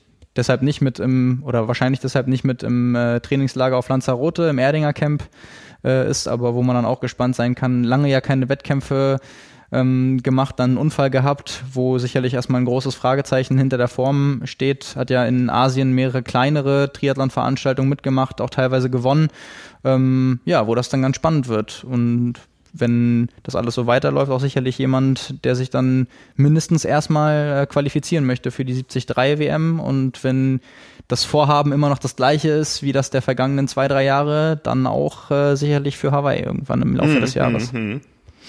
Wir haben auch immer so ein bisschen die äh, über Triathlon-Brille auf. Ähm, wir haben eben erwähnt, die beiden Weltmeister im äh, Ironman starten in Rot. Äh, ein, ein ganz anderes ähm, Duell, im, und zwar im Marathon wird es in London geben. Ja, das hat ja. äh, auch für große Schlagzeilen gesorgt. Wir haben ja über beide auch schon hier gesprochen unter verschiedenen Gesichtspunkten. Äh, Kenenisa Bekele und Ele Kipchoge treffen am 26. April dieses Jahr beim London Marathon aufeinander. Und wir haben ja unter anderem deswegen mal aufgegriffen, weil wir dann überlegt haben, welche Zeit ist mehr wert, die Leistung von Bekele, die knapp am Weltrekord vorbei geschrammt ist, oder äh, die Zeit unter zwei Stunden. Ähm, von Kipchoge mit Ausnahmebedingungen und mhm. neuen Schuhen und Pacern und so weiter. Äh, das war ja noch eine Diskussion, die wir hier geführt haben oder wo wir zumindest mal überlegt haben, welche Faktoren spielen damit rein, wie muss man die jeweilige Leistung bewerten. Ähm, ja, das direkte Duell gibt's dann in London. Fällt vielleicht nicht da, aber fällt irgendwann die Zwei-Stunden-Marke auch auf der Straße unter Nicht-Laborbedingungen? Ja. Wenn, wenn solche Hochgeräte aufeinandertreffen? Und alle die gleichen Schuhe tragen? Ich glaube tatsächlich eher, ich glaube tatsächlich eher, dass äh, wenn so ein Duell zustande kommt, dass die Wahrscheinlichkeit hoch ist, dass es langsamere Zeiten gibt. Und dass so eine Konstellation vielleicht eher sogar mal dazu führt, dass sich ein Dritter freut, weil eben dann alle den Druck verspüren, einen Rekord ankündigen zu müssen. Alle gehen den Halbmarathon mit Pacer in einer Rekordzeit an und äh, eventuell wird sowas dann hinten raus auch mal bestraft. Und dann gibt's eben eine 203 oder auch mal 204 oder derjenige, der dann das Wahnsinnstempo nicht mitgeht, läuft dann am Ende noch dran vorbei. Also ich glaube nicht, dass so eine Konstellation zumindest jetzt in diesem Jahr dazu führen würde, dass man unter zwei Stunden auf der Straße läuft. Und mm. Wir reden da jetzt nicht mehr von so viel, was da fehlt, aber das ist auf dem Niveau, ich meine, wenn man die Marathon-Weltrekordsprünge aus den vergangenen Jahren anguckt, da ist dann äh, zwischen dem Rekord von Kimetto und von Kipchoge ist dann schon noch mal was passiert. Das war dann ein ordentlicher Sprung, aber sonst redet man teilweise ja auch von Sekunden. Also, ähm, dass man sich jetzt noch in einem Bereich bewegt, wo einer mal kommt und anderthalb Minuten schneller läuft oder so, das glaube ich einfach nicht. Ähm, von daher könnte ich mir gut vorstellen, dass das noch ein paar Jahre dauern wird. Mhm. Äh, Kipchoge ist nominiert zum Weltsportler des Jahres bei den Laureus Awards, die Mitte Februar in Berlin vergeben werden. Da können wir nächste Woche noch mal ein bisschen intensiver in die Nominierungsliste reinschauen. Ja. Ähm, ja, ist, ist er jetzt nominiert, weil er der überragende Marathonläufer der letzten Jahre ist, oder ist er nominiert, weil er in einem nicht offiziellen Wettkampf die Zwei-Stunden-Marke geknackt hat? Ja, Schwierige der, Frage. Der, der, der Mix macht's. Der Mix macht's. Also ich glaube, ähm, das ist nun mal, das, das Phänomen von ihm als Sportler geht sicherlich davon aus, dass er der Marathonläufer ist, der auch ähm, nicht geschlagen werden kann. Wir hatten das ja letzte Woche nur ein einziges Mal von Wilson Kipsang. Ansonsten alle Marathons gewonnen, inklusive Olympische Spiele 2016 in, in Rio. Ähm, das hat man halt ganz selten. Ne? Das, ja. Also ich habe das ja auch schon mal hier gesagt, die sicherste Sportwette ist eigentlich Eloid Kipchoge gewinnt den Marathon. ähm, da kann man eigentlich nicht verlieren und äh, das bedingt sich ja auch so ein bisschen. Also natürlich ja. wird für so einen Versuch, wie er letztendlich ja dann von, von Nike beziehungsweise jetzt vom Ineos-Projekt ähm, gemacht wird. Natürlich muss da der beste Athlet der Welt genommen werden. Wer soll es sonst schaffen? Also ich meine, auch jetzt reden wir dann irgendwie von 20 Sekunden. Ähm, wie gesagt, und da redet man schon davon, dass es relativ deutlich war. Man hätte wahrscheinlich eher damit gerechnet, dass es so im Bereich von fünf Sekunden sich vielleicht abspielt, wenn man das sekundengenau ja paced mit Licht auf der Straße und so weiter. Ähm, aber dann muss man natürlich auch denjenigen nehmen, äh, der dafür in Frage kommt. Und das ist dann nun mal der Beste der Welt. Und bei den Resultaten von Kipchoge aus den vergangenen Jahren ist dann eben auch klar, dass er derjenige ist. Mhm. Äh, ich erinnere mich bei, bei dem ersten Versuch beim Breaking Two Projekt in Monza hatten sie ja drei Athleten, die sie über Monate dann auch begleitet haben und wo sie äh, vieles diagnostiziert haben, um sehen zu können, wer hat das Potenzial. Das war damals noch, glaube ich, der Marathon, äh, der Halbmarathon-Weltrekordhalter, bei dem dann gesagt wurde, okay, der bringt halt das Potenzial mit auf der halben Strecke. Wenn wir an gewissen Faktoren arbeiten, dann hätte er die Grundvoraussetzungen, um dann auch eine vergleichbare Leistung über einen Marathon zu bringen. Das haben sie dann auch nicht geschafft. Die sind ja beide dann letztendlich auch dran gescheitert, relativ deutlich. Kipchoge hat es ja auch nicht geschafft, ist dann zwei Stunden 25 Sekunden gelaufen, aber die anderen haben ja deutlich früher äh, aufgehört und sind ausgestiegen, haben das Rennen beendet ähm, ich weiß gar nicht, äh, sind durchgelaufen, aber waren dann abgeschlagen. Mm, mm. Ähm, das war dann aber wirklich sehr, sehr deutlich und äh, das hat ja eben auch deutlich gemacht. Ähm, da haben finanzielle Mittel keine Rolle gespielt, die haben sich bestmöglich vorbereitet, die haben alles ähm, getan, was man tun konnte und übrig geblieben ist halt Kipchoge, weil er nun mal irgendwie der Ausnahmeläufer der heutigen Zeit ist. Und ähm, so viele Jahre wird er das vermutlich auch nicht mehr machen. Und ähm, es deutet sich ja bei den Wettkämpfen schon an, dass es äh, mehrere Athleten gibt, die von den Leistungen her und von den Zeiten in die Fußstapfen da treten könnten. Kipchoge ist natürlich auch eine Persönlichkeit, das kommt noch mhm. dazu. Die Art und Weise, äh, wie er auch so sein Leben bestreitet und wie bodenständig er geblieben ist, äh, nachdem er mehrfacher Millionär ist und man sieht ihn da immer noch ähm, mit äh, irgendwie seiner, seiner Familie in Kenia mehr oder weniger in Hütten leben und mit seinen Freunden, die irgendwie auch nicht viel haben, den Tag ohne irgendwie irgendwie digitale Ablenkung und so weiter bestreiten. Also der ist dann wirklich bei den Wurzeln geblieben. Ähm, aber abseits davon ist es natürlich auch schwierig, immer so einen Sportler zu finden. Das ist dann irgendwie was von der Kategorie einer, den man mal in hm. zehn Jahren vielleicht hat. Ja, so, so richtig gab es das noch nicht. So Marathon, ho absoluter Hochkaräter zum Triathlon. äh, wir warten ja immer noch auf äh, den Beweis in Deutschland, dass es möglich ist, äh, gleich unter acht Stunden einzusteigen auf der Langdistanz. Wie ist da der Stand? Boah, Rheinwand? ich ich ich habe nicht, nichts mehr davon. Ich habe ne? nicht mehr so viel mitbekommen, ähm, aber so wie es aussieht, so vom Training, was ich jetzt zuletzt noch gesehen habe, äh, ist das kein Training, was man jetzt machen würde, wenn das Projekt noch irgendwie mhm. am Leben wäre, dann müsste man ja jetzt schon ganz anders trainieren. Das ist ja jetzt dann auch nicht, steht nicht direkt vor der Tür, aber das muss ja auch sorgfältig vorbereitet werden. Und, und der umgekehrte Versuch von der äh, Triathlon-Olympiasiegerin Gwen Jurgensen auf die Marathonstrecke bei Olympia, der ist auch eher so ein bisschen runtergekürzt aufs Bahn geschehen. Genau, die, die wurde ja, die wurde, ja, die wurde ja operiert und hat sich dann dazu entschieden, auch nicht die Marathon-Trials zu laufen und äh, dann auf die Bahn zu gehen, da versuchen die Norm hinzulegen und möglichst ähm, nominiert zu werden. Hm. Also ähm, ich glaube, mit der Verletzung, mit dem Verletzungspech, was sie jetzt hatte, wird das echt schwierig, nach Tokio zu kommen. Aber den Versuch, den sie irgendwie unternehmen will, der ist dann jetzt auch, der, also der wird definitiv auf der Bahn sein, einfach weil die Trainingsumfänge das gar nicht zulassen, einen Marathon mit der Belastung in dem Bereich zu laufen und auf der Bahn ist es ja immer noch mal was anderes, wenn da irgendwie das Rennen passt und äh, mehrere Athleten sind oder Athletinnen in dem Fall, die äh, in dem Bereich laufen und man sich da ranhängen kann, dann entscheidet halt nicht irgendwie der letzte Trainingsumfang oder so, sondern äh, da ist dann die Wahrscheinlichkeit bei ihr, die auch eher die Grundschnelligkeit mitbringt äh, von den kürzeren Strecken und eben auch aus aus der Triathlon-Erfahrung über fünf und zehn Kilometer, äh, dass es da dann klappt. Also mhm. ich, ihr Hauptfokus sind dann 10.000 Meter und ähm, ja, da an die Norm ranzukommen, beziehungsweise sich gegen die nationale Konkurrenz in den Staaten durchzusetzen, äh, das wird schon schwierig genug. Hm. Hatte nicht Nikolaus Birk, wo der Name vorhin gefallen ist, auch mal so einen Versuch unternommen, äh, über die, äh, auf der Bahn, über die 10.000 für die Schweiz bei der WM zu laufen oder irgendwie sowas war da mal, ne? Ich weiß auf jeden Fall, dass wir darüber gesprochen haben, dass äh, Eva ja. Wutti als Marathonläuferin genau. auch nach Tokio für Österreich, ja. ja sind wir gespannt. Ne? Ich meine, allen voran steht ja immer noch Sheila Taumina, ja, vier Olympische Spiele in drei Sportarten, ja, Schwimmen, sogar Olympiasiegerin geworden mit der 4x200 Kraulstaffel der Amerikaner, dann war sie im Triathlon am Start und dann nochmal im modernen Fünfkampf. Ja. Also, ja, Phänomen. Ja, das, ja, das ist sagenhaft. Ja. Aber es gibt eine neue Ankündigung, wir bekommen wieder Besuch aus dem Radsport. Ja, so äh, mehr oder weniger. Und ob das dann im Profibereich sein wird, äh, sei auch mal dahingestellt. Äh, das würde ich auch mal anzweifeln. Aber genau, Jerain Thomas äh, war bei Bob Babbitt im Gespräch und hat dann erzählt, dass ihn das reizen würde, nach äh, seiner Profikarriere im Radsport äh, zum Ironman zu wechseln. Also auch im Sinne von einfach mal über einen Zeitraum einfach mehrere Langdistanzen zu machen.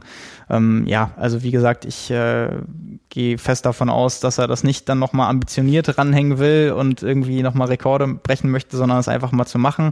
Er hat auch gesagt, dass er äh, als, als Kind oder Jugendlicher schon mal Triathlons gemacht hat, auch relativ früh mit dem Schwimmen begonnen hat. Und äh, von, von Cameron Wolf weiß man ja auch, wenn er äh, mit denen trainiert, dann findet da auch das eine oder andere Läufchen statt. Und er ist mit äh, Chris Froome auch schon mal einen Halbmarathon im Training gelaufen. Äh, also steht ja außer Frage, dass äh, die dann auch da relativ fit sind. Aber das klang auf jeden Fall so, als wenn er das dann einfach mal gern, wenn er dann durch ist mit dem Radsport, das mal ausprobieren möchte über einen längeren Zeitraum. Ja. Und äh, das so von seiner Bucketlist abhaken will. Ich glaube, Radfahrer bringen aber auch mehr Voraussetzungen mit als Läufer, die ja ähm, erstmal ganz andere körperliche Voraussetzungen haben, äh, die nicht umsonst so schnell laufen können. Ja, also ich. Ja, ja ich, ich, ich, ich, ich glaube, es ist sowieso. Es ist, ich ich finde es schwer vorstellbar, weil man, mhm. wenn, wenn man von Jaron Thomas redet, dann reden wir jetzt auch nicht nur von, ich sag mal, irgendeinem Radprofi, sondern definitiv von einem der Besten der Welt. Und wenn der dann auch noch sagt, dass der als Kind äh, mal geschwommen ist, also das ist halt immer das Ding, ne? Was ist Schwimmen? Also mhm. von welchem Schwimmen redet er jetzt? Äh, vielleicht ist das auch einer von der Kategorie, wenn der jetzt ins Wasser äh, springt und äh, legt dir dann sofort irgendwie ohne Training eine 530 auf 400 hin, weil er sagt, ach irgendwie ja, Ausdauer habe ich ja und mhm. Technik mhm. habe ich auch mal gelernt. Äh, wenn ich mich da ein paar Minuten anstrenge, so dann steht das halt da. Dann ist es natürlich ganz anders, als wenn er jetzt Schwimmen so definiert wie, ah, ich habe das früher mal gemacht und kann mich über Wasser halten. Ja, ja, ja. Mhm. Also das ist, finde ich, immer ganz schwierig, wovon man dann redet. Und äh, auch von den Radsportlern, die manchmal laufen, weiß man ja eher, dass es dann echt darum geht, sich mal anders zu belasten und eher durch die Gegend, ich sag mal vorsichtig zu joggen, als jetzt irgendwie dann einem konkreten Plan zu folgen äh, und mal Intervalle zu machen oder so. Das ist ja eher einfach mal als Alternativtraining und Aufbrechen von der Routine gedacht. Ja. Aber wenn er sich das mal vornimmt und das nicht äh, bis, bis ins hohe Alter ähm, stehen lässt als Ziel, sondern dann auch relativ zeitnah nach seiner Radsportkarriere angeht, möglicherweise dann sogar ein Jahr später oder so, mhm. dann äh, ja, viel Umfang verträgt er auf jeden Fall. Äh, Grundfett ist er auch, das kann man, glaube ich, mal so sagen. Also wenn der ansatzweise spezifisch trainiert, das wird schon spannend zu verfolgen dann. Ja, ich warte ja noch auf den Moment, wo, wo ein Mensch, der Zeit und Geld über hat, äh, in Kenia ein Projekt startet und sagt, okay, die Top 100, die sollen ruhig laufen, ja, äh, da werden schon welche in der Weltspitze von überkommen, aber ich nehme die Plätze 100 bis 120 und bringe denen auch noch Radfahren und Schwimmen bei. Ah, ich glaube, das ist ganz schwierig, weil, also es gab ja schon Versuche dann auch mit äh, Kenianern, die dann Marathon gelaufen sind, die dann auch gerade mal auf irgendwie 2,30 oder so gekommen sind oder knapp drunter. Ähm, klar, da muss man sagen, das war alles, was man da so gemacht hat bisher, da hat man halt Sportler genommen, die jahrelang oder jahrzehntelang gelaufen sind wenn man sowas beginnt, müsste man das ja viel, viel früher anfangen. Nur dann ist halt auch die Frage, dann sind natürlich die Lauffähigkeiten auch nicht in der Form ausgebildet, dass du irgendwie sagen kannst, ja, die können jetzt laufen, jetzt bringen wir ihnen das andere bei. Und wir wissen ja auch, die besten Triathleten sind nicht die, die zuerst eine Sache lernen und das andere dann mhm, dazukommen. Mhm, das sind mhm. die, die mit Triathlon begonnen haben und die auf einem hohen Niveau alles über Jahre gleichmäßig ausgebildet haben. Und das halt aus ganz vielen Gründen irgendwie in Kenia umzusetzen. Und wenn es dann letztendlich die Trainingsgruppe ist, an der es scheitert, weil es dann nur ganz wenige Athleten mhm. sind, die es zusammen machen können, plus Infrastruktur, also die müsste man dann nehmen und woanders trainieren lassen, weil wer weiß, wie da die Trainingsbedingungen sind, äh, der weiß auch, da kann man, da kann man kein Triathlon-Training auf Weltklasse-Niveau umsetzen. Ja, aber man hat auch vor drei Jahren nicht äh, Norwegen auf der Triathlon-Weltkarte gefunden. Oh. Ja. ja, aber ich meine, das ist ja, ja, das ist ja eine andere Herangehensweise, weil du weißt irgendwie von der Wissenschaft, die waren schon immer führend, was sowas anging, eher im Wintersport mhm. natürlich. Und äh, da haben sie halt geschafft, dass in andere Sportarten, nicht nur ja im Triathlon, sondern auch, äh, wenn du dir Sondre Möhn anguckst, äh, Europarekordhalter im Marathon gewesen, bevor Mo Farah kam ähm, und immer noch einer der, ja, nach den Afrikanern weltbesten äh, Marathonläufern, dass mhm. so jemand mal weiß ist und aus Norwegen kommt, hätte man auch nicht gedacht. Und das ist eben Verdienst der Trainingswissenschaft in erster Linie. Und ähm, da muss man ja sagen, das ist ja auch in Afrika nicht das, was die Spreu vom Weizen trennt. Also das ist ja nur nicht so, dass die durch ähm, einen Wissensfortschritt die besten Marathonläufer hervorbringen. Das sind ja ganz viele andere Faktoren. Mhm. Und ähm, deswegen glaube ich einfach, das wird nicht einfach sein, das irgendwie zu transferieren vom Laufen auf Multisport oder erst recht nicht bei im, im, im Schwimmen, wo es eben dann auch noch um so viel technische Komponenten geht und eben nicht nur um die Fitness, die man sich dann vielleicht auf dem Rad auch noch mit Fleiß antrainieren kann. Ja, glaube ich, glaube ich, ist eher schwierig. Ja, wir hatten das Thema heute schon. Wir hatten heute unsere Jahresplanung für die Zeitschrift Swim, äh, wo es auch darum geht. Äh, wir hatten ja immer mal wieder Exoten bei Olympischen Spielen, Eddie the Eel 2000. ähm, aber das sind dann wirklich Seltenheiten. Äh, ja. Oder, oder es ist überhaupt selten, dass ähm, Athleten aus solchen Ländern antreten können überhaupt bei den Spielen und noch viel seltener kommt da jemand wirklich äh, weit nach oben. Ja? ja? Also vielleicht ändert sich was durch große globale Migrationsbewegungen, die wir derzeit haben, wieder ähm, wo verschiedene Kulturen ganz unter, unterschiedlich gemischt werden dann wieder. Aber ähm, dass da wirklich irgendwo ein Land in Afrika sich aufmacht, die Triathlon-Welt zu erobern, das sieht man einfach nicht. Ne? Nee, ich, ich, ja, ich kann mir auch keine Umstände so wirklich vorstellen, mit denen das zeitnah jedenfalls passieren würde. Ja. Dafür ist das einfach echt viel zu weit weg. Aber umgekehrt gibt es gerade einen, äh, der in der Triathlon-Szene sehr populär ist, Till Schenk der durch Afrika radelt ja. oder jetzt gerade fertig ist. Der ist drei Wochen lang von Marokko äh, in den Senegal geradelt, glaube ich. Er hat darüber auf Social Media recht viel publiziert und das sah ja. immer wieder spektakulär aus. Ja, ja. absolut. Das habe ich auch schon gedacht. Also es ist wirklich, äh, wer das noch nicht mitbekommen hat oder gesehen hat, der sollte sich das mal angucken. Das ist wirklich was für die Kategorie Abenteuer. Ja, also ja das, äh, ja, vielleicht kommen wir in den nächsten Monaten auch mal mit äh, Till wieder ins Gespräch bei der einen oder anderen Veranstaltung, dann kann er ja mal berichten. Ja. Das sah wirklich sehr, sehr, ja, besonders aus. Ja, also mit teilweise 200 Kilometer Distanzen am Tag, mit viel Wind, mit äh, Verhüllung, um, die, genau, um ja. den Sand nicht einzuatmen. Ja, ja ähm, es sah wirklich spektakulär aus. Also Till Respekt. Ja, ne? Also das ist wirklich ein Projekt, das muss man sich erstmal trauen. Ja. Ja, also ähm, ich als gesettelter Familienvater würde es mich wahrscheinlich nicht mehr trauen heutzutage, aber ähm, ja, großen also Respekt. durch die Wüste an Autowracks irgendwie vorbei ja. und also die Bilder, die er da teilweise gepostet hat, das äh, ja, wie gesagt, ganz großes Abenteuer auf jeden Fall. Hast du mal eine Radtour gemacht irgendwie mit Gepäck und so? Nee, noch nie. Ich habe, ich bin äh, als in meinen letzten Sommerferien als Schüler bin ich zum Nordkap geradelt. Hm. Ne, 4.650 Kilometer und dann war sowohl das Geld als auch die Ferienzeit zu Ende. dann bist du nicht mehr zurückgekommen. Ja, doch, ich musste dann äh, ein bisschen abkürzen. Ja, ich bin von, von Osnabrück, von meiner Heimatstadt los, äh, hier so an, an Hamburg vorbei, Dänemark, Kopenhagen, äh, quer durch Schweden am Wetternsee vorbei, ähm, dann an, am, am Botnischen Meer hoch auf der schwedischen Seite, oben durch äh, Finnland, Norwegen bis hoch zum Nordkap und dann die norwegische Boah. Küste zurück, ja. Das sieht auf der Karte immer so kurz aus, aber man ist ja nur dabei, äh, Fjorde zu umkreisen ja. irgendwie, oder geht's immer hoch und runter. Dann ganz raus bis auf die Lofoten. Boah. Ja, super schön. Und dann mit dem Schiff wieder aufs Festland. Und äh, dann drückte wirklich so ein bisschen das Ferienende. Da musste ich dann äh, ein größeres Stück von äh, Bude nach Trondheim mit dem Zug fahren. Und Trondheim-Oslo, was man ja so als Rad-Ultramarathon kennt, das ja. habe ich mir dann nochmal mit dem Rad gegeben, äh, aber über drei Tage verteilt.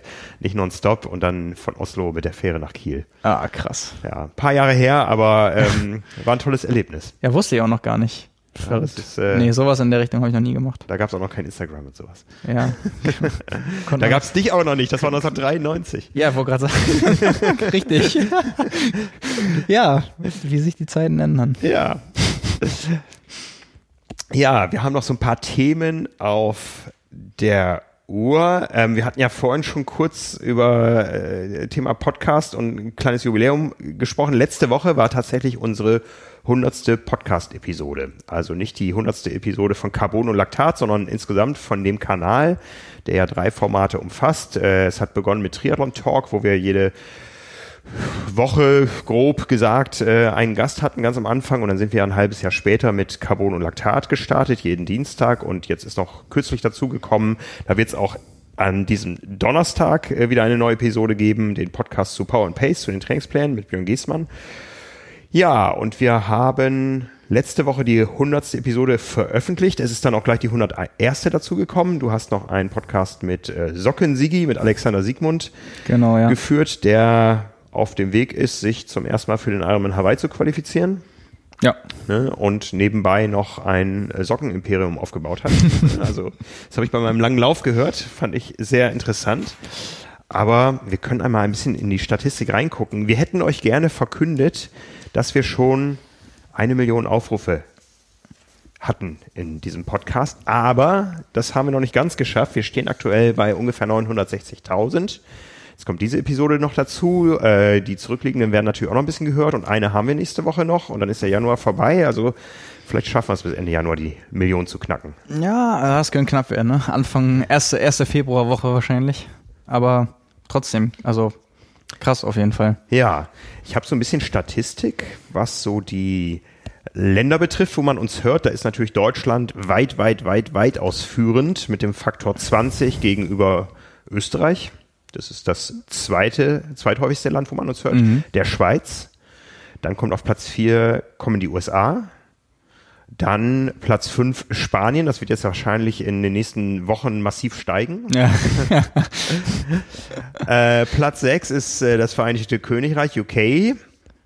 Platz 7 Italien, Platz 8 Frankreich, Platz 9 Dänemark und Platz 10 die Niederlande. Also bis auf die USA, alles europäische Länder. Zählen wir UK mal noch dazu. Kein Bahrain dabei, wollte gerade fragen. Kein Russland, kein China dabei. Wo sind die denn? Müsste ich gucken. Ne? Und von den äh, Apps und Plattformen her, die häufigste Hörstelle von, äh, wo man uns hört, ist, äh, sind die Apple Podcasts auf dem iPhone. Irgendwie, das haben wir immer schon so gesehen. Platz zwei ist dann äh, Spotify auf Android und Platz drei Spotify auf iPhone.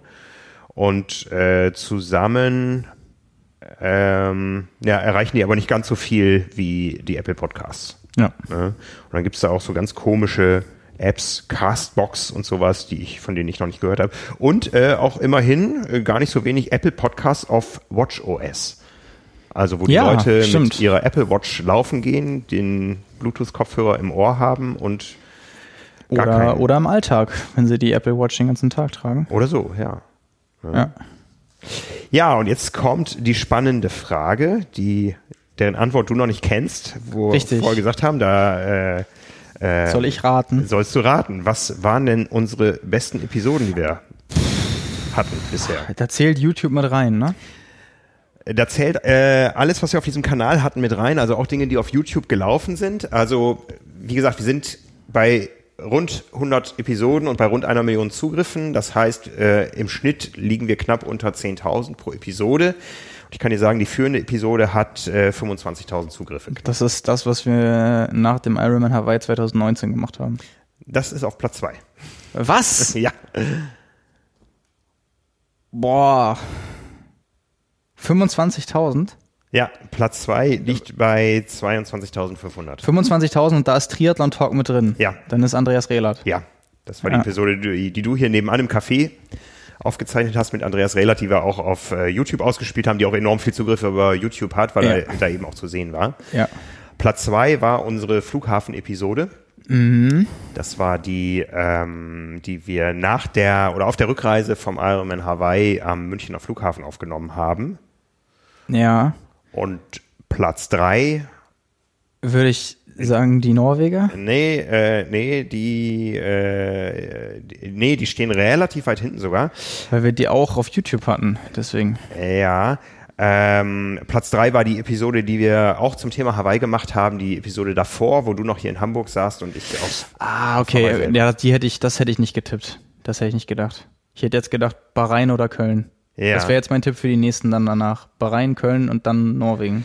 Äh, ich glaube, Bahrain war tatsächlich 11. Dezember, kann das sein? Ja. Ja, das war dann äh, Platz 4 insgesamt und Platz 5, ähm, ja, müsste ich jetzt zuordnen, war vom 5.11.2019. Ist natürlich klar, dass die Episoden, die neuer sind, weil sich die Kanäle verbreiten, weil immer mehr Leute abonniert haben, ja, klar. dass die neueren Episoden besser performen als die ganz am Anfang.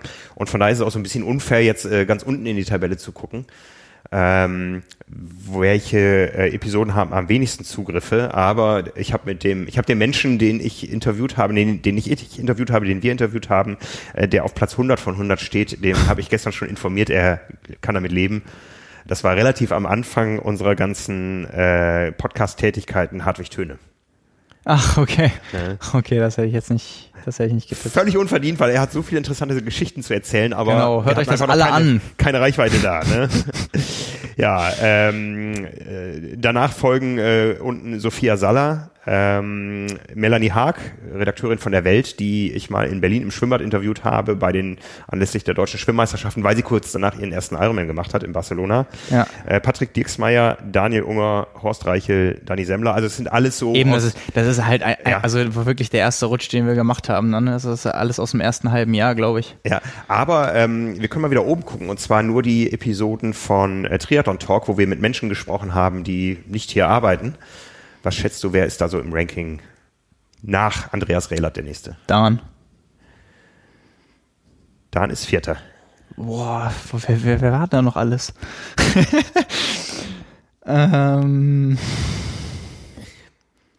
Einer, wo wir hinterher, nachdem wir die ersten Sätze gehört hatten, nicht wussten, wie das ausgeht, ob das sympathisch rüberkommt oder nicht. Ein Athlet, über den man spricht, der noch kommt. Du hast es geführt mit äh, Ruben Zipundke. Ach ja. Zwei. Ja, doch, da hätte ich drauf kommen können. Das hätte ich sogar, nee, habe ich nicht dran gedacht gerade. Wobei ich, ja doch, aufgrund also dessen, dass es deutlich neuer war, hätte ich wahrscheinlich auch Ruben vor Dan gesetzt. Aber ich habe gerade echt nicht im Kopf, wer dann Dritter sein könnte. Ist noch nicht so lange her, hat einen großen eigenen Fankreis, äh, Thorsten Schröder. Ja, okay. Platz 4, dann Dan, hat man schon gesagt. Ja. ja. Ähm, Platz 5, fast zeitgleich entstanden, Sebastian Zeller. Ja, sogar echt fast zeitgleich, äh, nämlich im Abstand von einem Tag. Ja, genau. Platz 6, äh, unser Anzeigenguru und Fahrradguru Markus Baranski. Ja. Platz 7, Mario Konrad von Ryzen. Mhm. Platz 8, äh, Johann Ackermann. Also irgendwie ist Köln, Köln gutes ja. Pflaster dafür, glaube ich. Ne? Ja, also, da, da äh, lebt doch Triathlon. Ackermann, äh, Konrad, Zeller, äh, Lorang ist auch da entstanden, Ruben Zepunke kommt aus der Ecke. Ne? Ja. ja, genau, Düsseldorf, Köln, alles das Gleiche. ne? Gibt bestimmt keine Leute, die bei der Aussage intervenieren würden. Ja, Platz äh, 9, äh, Johann Ackermann. Ja, genau, hattest du. Äh, ach, den hatten wir. Äh, Moment, jetzt muss ich 1, 2, 3, 4, 5, 6, 7. Das war Platz 8. Äh, Platz 9, Sebastian Weber. Auch ein alter Kölner. ähm, und äh, Platz 10, meine persönliche Lieblingsepisode, Hannes Blaschke. Ja, überragend. Ne? Ja, ähm, so viel dazu. Wie gesagt, äh, wir steuern auf die Millionen zu. Ähm, ich habe gesehen, wir, wir haben, aber das habe ich auch auf, auf vielen anderen Kanälen gesehen, es ist anscheinend nicht mehr so in, Kommentare bei Apple Podcasts reinzuschreiben. Wir freuen uns über jeden Kommentar, den ihr da hinterlasst. Ob gut ist oder schlecht ist, schreibt gerne mal wieder bei, bei Apple rein, äh, wie euch das gefällt, was wir hier tun. Hilft uns allen weiter. Ne? Ähm, ja, würde uns freuen. Genau, ja. Ja, auf die nächsten 100 Episoden. Auf die nächsten 100 Episoden. Jetzt haben wir gebraucht, äh, ich muss mal gerade gucken, wann, wann war denn die allererste? Es müsste ja äh, im, im, Mai, im Frühjahr 2018 gewesen genau, sein. Genau, im Mai 18 war das und zwar am äh, 25. Mai 18. Haben wir die hochgeladen. Mit Dan war eins, ne? Ja. Genau, genau. Ja. Also wir werden da nicht müde. Wie gesagt, diese Woche gibt es noch eine andere Episode. Ähm, und dann werden wir irgendwann hier einmal laut aufschreiben, wenn wir die Millionen erreicht haben. Das ist immer so ein bisschen mühsam, diese Zahlen zusammenzutragen. Mhm. Ne? Man muss immer da in die verschiedenen Systeme rein. Ähm, was uns leichter fiel, war letzte Woche, als ich in der Teamsitzung den Briefumschlag aufgerissen habe mit der aktuellen Abrechnung. Also es war eine Rechnung. Man freut sich selten über Rechnungen als äh, Unternehmer, aber ähm, da wurden unsere Abonnenten abgerechnet äh, per von unserer Abo-Verwaltung per Stichtag 31.12.2019 und wir waren zum ersten Mal seit über drei Jahren wieder fünfstellig, 10.011 Abonnenten. Da ähm, das ist im heutigen Printgeschäft was Besonderes. Ja, ne, plus drei Prozent im im ähm, Abo-Verkauf im letzten Jahr noch mehr, ich glaube plus sieben Prozent am Kiosk. Äh, Im Vergleich viertes Quartal 19 zu viertes Quartal 18, da ist sicher ins vierte Quartal 19 ähm, einen deutschen Hawaii-Sieger hatten wir auch im Jahr davor, aber jetzt hatten wir auch eine deutsche Hawaii-Siegerin. Also ja. da hat sich ja der Doppelsieg auf Hawaii uns äh, im Abverkauf der Specials ganz gut ähm, dazu beigetragen. Aber wir freuen uns erstmal 10.000 Abonnenten. Das werden jetzt auch wieder ein bisschen weniger. Das ist immer saisonal bedingt. Ja, im, äh, zwischen Hawaii und Weihnachten werden viele Abos bestellt, dann auch irgendwann wieder abbestellt. Die Abbestellungen werden im Januar äh, dann dann fällig und äh, so freuen wir uns erstmal auf über diesen momentanen Erfolg. ja, äh, absolut. Von 10.000 Abonnenten. Ja, ansonsten äh, haben wir noch ein paar Themen, die wir auf die nächste Woche aufschieben. Aber ganz wichtig, weil aktuell wir schauen jeden Tag mit Sorge die Nachrichten aus Australien.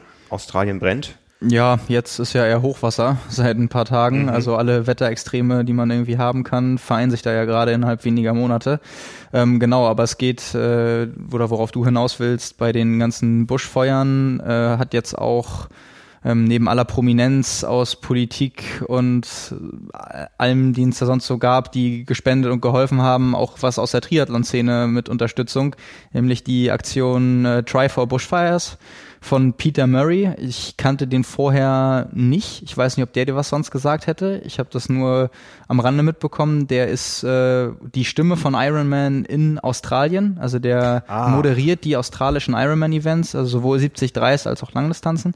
Ja, Und okay. Jetzt kann ich, ja, ich, ich weiß, dass es einen gibt. Ich hätte ihn nicht benennen können. Ja. Aber Deswegen hat der auch einen guten Draht zu vielen mhm, Profiathleten mhm, und hat, weil er eben in Australien äh, lebt und auch studiert hat und seit Jahrzehnten wohnt, äh, gesagt, er will auch was tun in irgendeiner Richtung, hat dann dazu aufgerufen oder Athleten benachrichtigt, ähm, damit zu unterstützen, was letztendlich dazu geführt hat, dass jetzt seit gestern die Aktion gestartet ist und an acht Tagen werden jeweils drei bis fünf, ähm, ja, ich sag mal, Artikel versteigert und das kann entweder Equipment von einem Profiathleten sein oder ein Startplatz für eine Veranstaltung. Ähm, da geht's von äh, getragenen Renneinteilern von Josh Amberger, Terenzo Bosone, Brett und Radgar Kahlefeld äh, über Schuhe von Tim Reed, die Badehose von Tim Reed.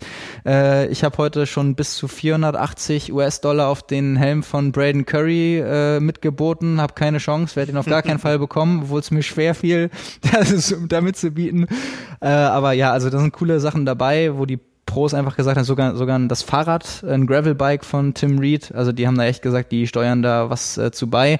Wir haben einen Artikel dazu ähm, gestern veröffentlicht, wir können ihn nochmal verlinken. In dem Facebook-Post von Peter Murray kann man äh, das sehen, was an den jeweiligen Tagen ähm, da versteigert wird und ähm, Sinn und Zweck der Sache ist, das eingenommene Geld geht jeweils an eine Hilfsorganisation, die sich der Athlet aussucht, der das Equipment gestiftet hat. Und äh, ja, damit soll eben sowas wie Wiederaufbau oder die betroffenen Tiere in Australien oder die Bekämpfung zukünftig oder jetzt gerade unterstützt werden. Und äh, genau, also wirklich schöne Aktion und äh, Sachen dabei, an die man sonst auf jeden Fall nicht rankommen würde. Also am besten fand ich das äh, Tour, ein Tour de France Trikot von einem australischen Fahrer aus 2004, wo das Gebot bei jetzt schon bei über 5000 Dollar steht. Mhm. Ähm, also da kommt wenigstens ein bisschen was zusammen. Wir wissen ja alle, das ist nur wirklich ein Tropfen auf dem heißen Stein, aber ähm, geht ja auch so ein bisschen um die Signalwirkung und was, was man da irgendwie dass man Leute aufmerksam macht äh, und irgendwie als Community da auch äh, mit unterstützt. Das ist auf jeden Fall eine schöne Sache. Und äh, wer da reingucken will, das läuft in erster Linie ähm, auf der Facebook-Seite, die ist öffentlich von ähm, Peter Murray, der heißt auf Facebook Pete Murray, äh, also P-E-T-E -E und dann Murray, wie man Murray kennt.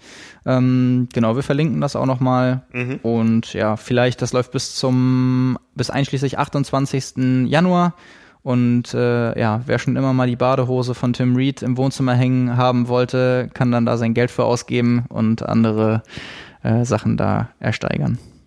Ja, sehr schön. Feine Sache. Also ähm, wir wissen alle, im Triathlon leben wir in einem Luxus äh, und zwar in einem Luxus, dass wir uns in der Natur bewegen dürfen und auch, dass wir es uns in der Regel leisten können, auf einem Fahrrad da durch die Gegend zu fahren. Das äh, betrifft nicht alle Menschen und von daher ist es wichtig, dass man auch immer mal wieder über den Tellerrand schaut und was zurückgibt und abgibt. Ja, von dem, was, richtig. Man, was man hier so hat.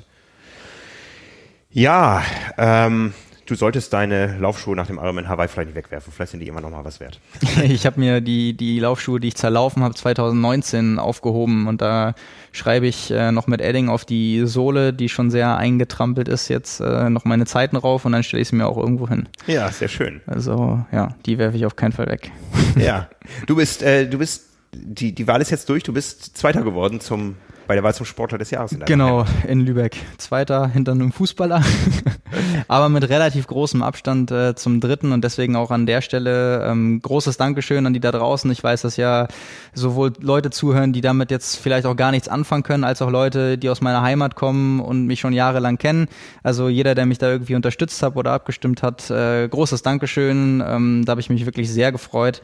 Es sind am Ende 1366 Stimmen äh, geworden. Ja, zweiter Platz. Ähm, das ist schon wirklich mehr, als ich vorher gedacht hätte. Und äh, ja, ich ähm, versuche das ja immer so zu durchdenken. Wenn mir das mal jemand vor so zwei, drei Jahren gesagt hätte, hätte ich da auch echt drüber gelacht. Und das sind so die schönsten und wertvollsten Momente, wenn du so realisierst, ähm, das ist echt in einem relativ kurzen Zeitfenster ähm, passiert ist. Und ähm, ja, ich hätte mir das sonst nie mal ausgemalt, dass äh, ich das mal irgendwie erreichen würde oder es irgendwie mal dazu kommen würde. Aber es bedeutet mir auf jeden Fall sehr viel. Und ja, deswegen danke an alle, die mich dabei unterstützt haben. Ja, das haben wir ja schon ein paar Mal, also Glückwunsch nochmal auf jeden Fall. Ähm, das Thema haben wir schon ein paar Mal gehabt, dass Triathlon auch immer mehr Menschen erreicht, die gar kein Triathlon betreiben. Ne, und da haben wir auch einen passenden äh, Kommentar der Woche zu bekommen. Und zwar schreibt uns hier eine Nicht-Triathletin. Hallo Frank, ich habe gerade die letzte Folge Carbonlaktat gehört und stelle mir nach deinem Schlusswort nun die Frage, was für ein großer Freak ich sein muss, eurem Podcast regelmäßig mit größter Freude auch immer bis zum Ende zu hören, ohne überhaupt Triathlon zu machen. Über gar keinen Sport. Mein Mann ist Triathlet und ich bin einfach nur ein riesiger Fan von ihm, von euch und diesem Sport. Also danke, dass ihr auch Freaks wie mich regelmäßig so begeistern könnt. Ja. Dass, dass das irgendwer sonst mal über Triathleten reden würde, selbst keiner ist und sich selbst dann aber als Freak bezeichnet und nicht die Triathleten. Ich hätte nicht gedacht, dass ich das nochmal erlebe. ja. das ist ne? schon, äh, ja, das ist wahrscheinlich schon echt ein großer Ausnahmefall. Aber ich habe ja irgendwann mal so bisschen plump, aber ganz bewusst in dem Zusammenhang mal gesagt, ich glaube nicht, dass es richtige Triathlon-Fans gibt. Ich glaube, die Leute, die Triathlon-Fans sind, sind auch Triathleten, entweder aktiv oder nicht mehr aktiv, aber waren mal Triathleten, haben halt die Begeisterung für den Sport daher, weil sie ihn in erster Linie selbst machen oder selbst gemacht haben. Und jetzt auch noch sogar zu hören, dass es Triathlon-Fans gibt, die gar nicht an die Ausübung des Sports geknüpft sind, äh, das freut mich eigentlich umso mehr, weil das heißt, dass der Sport auch begeistern kann, ohne dass man selbst irgendwie da aktiv sein muss. Das ist ein schönes Zeichen. Ja. Ähm, hätte ich aber vorher nicht gedacht, bin ich ganz ehrlich. Ja, ja wenn man, wenn man in die, in die Charts bei Apple reinguckt, die erfolgreichsten Sportpodcasts sind American Football. Und ich, das wahrscheinlich jetzt noch ein paar Wochen bis zum Super Bowl. Und ja, wir haben noch zwei Wochen. Erstmal ne? ab. Und dann greifen wir an. Ja, genau. Wobei man halt ja sagen muss, normalerweise ist unsere Hochzeit ja auch gerade längst vorbei. Also wir sind ja, eigentlich müsste es ja am besten im, im Sommer irgendwie sein oder halt im Herbst zu Hawaii, beziehungsweise 73 WM. Ähm, ja, aber wie wir an unseren Episoden hier jetzt gerade auch jede Woche merken, ähm, uns fällt es nicht gerade schwer, Themen zu finden. Es passiert wirklich viel und auch viel Interessantes und Relevantes jede Woche. Mhm, mh. ähm, deswegen haben wir auch immer viel zu diskutieren. Ja, und du findest auch jede Woche eine interessante Einheit der Woche. Was hast du dir diese Woche ausgesucht? Ja, Mensch, von einem Dänen. Ich, ich, ich erwarte Nachrichten, wie man ihn richtig ausspricht. Äh, Miki Tackholt. Der hat noch einen ähm, zweiten Vornamen, der heißt Mörk. Ja, Merck, genau. ähm, kennen wahrscheinlich nicht so viele, ist auch erst 24 Jahre alt, ähm, ist neu im PWAG Racing Team, weil er 2019 jeweils den dritten Platz äh, beim Ironman 73 Gdynia und beim Ironman 73 Indian Wells ähm, belegt hat. Also als Einordnung, wer ihn nicht kennt, äh, habe ich gesehen, der ist bei einer drei Stunden Einheit äh, Indoor auf der Rolle gefahren, 90 Minuten ein im ja für ihn sehr lockeren Ausdauerbereich, 210 Watt und dann ist er zweimal 20 Minuten gefahren. Die Leute, die es vielleicht gesehen haben auf Strava, ich bin die Einheit mal nachgefahren, nur mit anderen Leistungsbereichen, weil äh, das kriege ich dann auch nicht hin. Aber aufgeteilt zweimal 20 Minuten in 5 Minuten Stufen. Die erste mit, also ohne Pause dazwischen. Erste Stufe 5 Minuten 315 Watt, 325 Watt, 340 Watt, 350 Watt. Ähm, ja, wie gesagt, 4 mal 5 Minuten macht 20, zwischen den 2 mal 20, 10 Minuten Pause, locker mit 190 Watt. Ähm, ja, da kommt dann über 40 Minuten doch ordentlich was zusammen, wenig Pause, gesteigert. Ähm, ja, und den Rest dann ausgefahren, insgesamt eingebunden in eine 3-Stunden-Einheit. Ich habe es in einer 2-Stunden-Einheit gemacht. Ähm, aber eigentlich mal eine, eine schöne Sache so zum Ausprobieren. Ich wollte halt mal wissen, wo bei mir dann am Ende der rote Bereich liegt. Äh, wie gesagt, bis 350 Watt habe ich es nicht hinbekommen.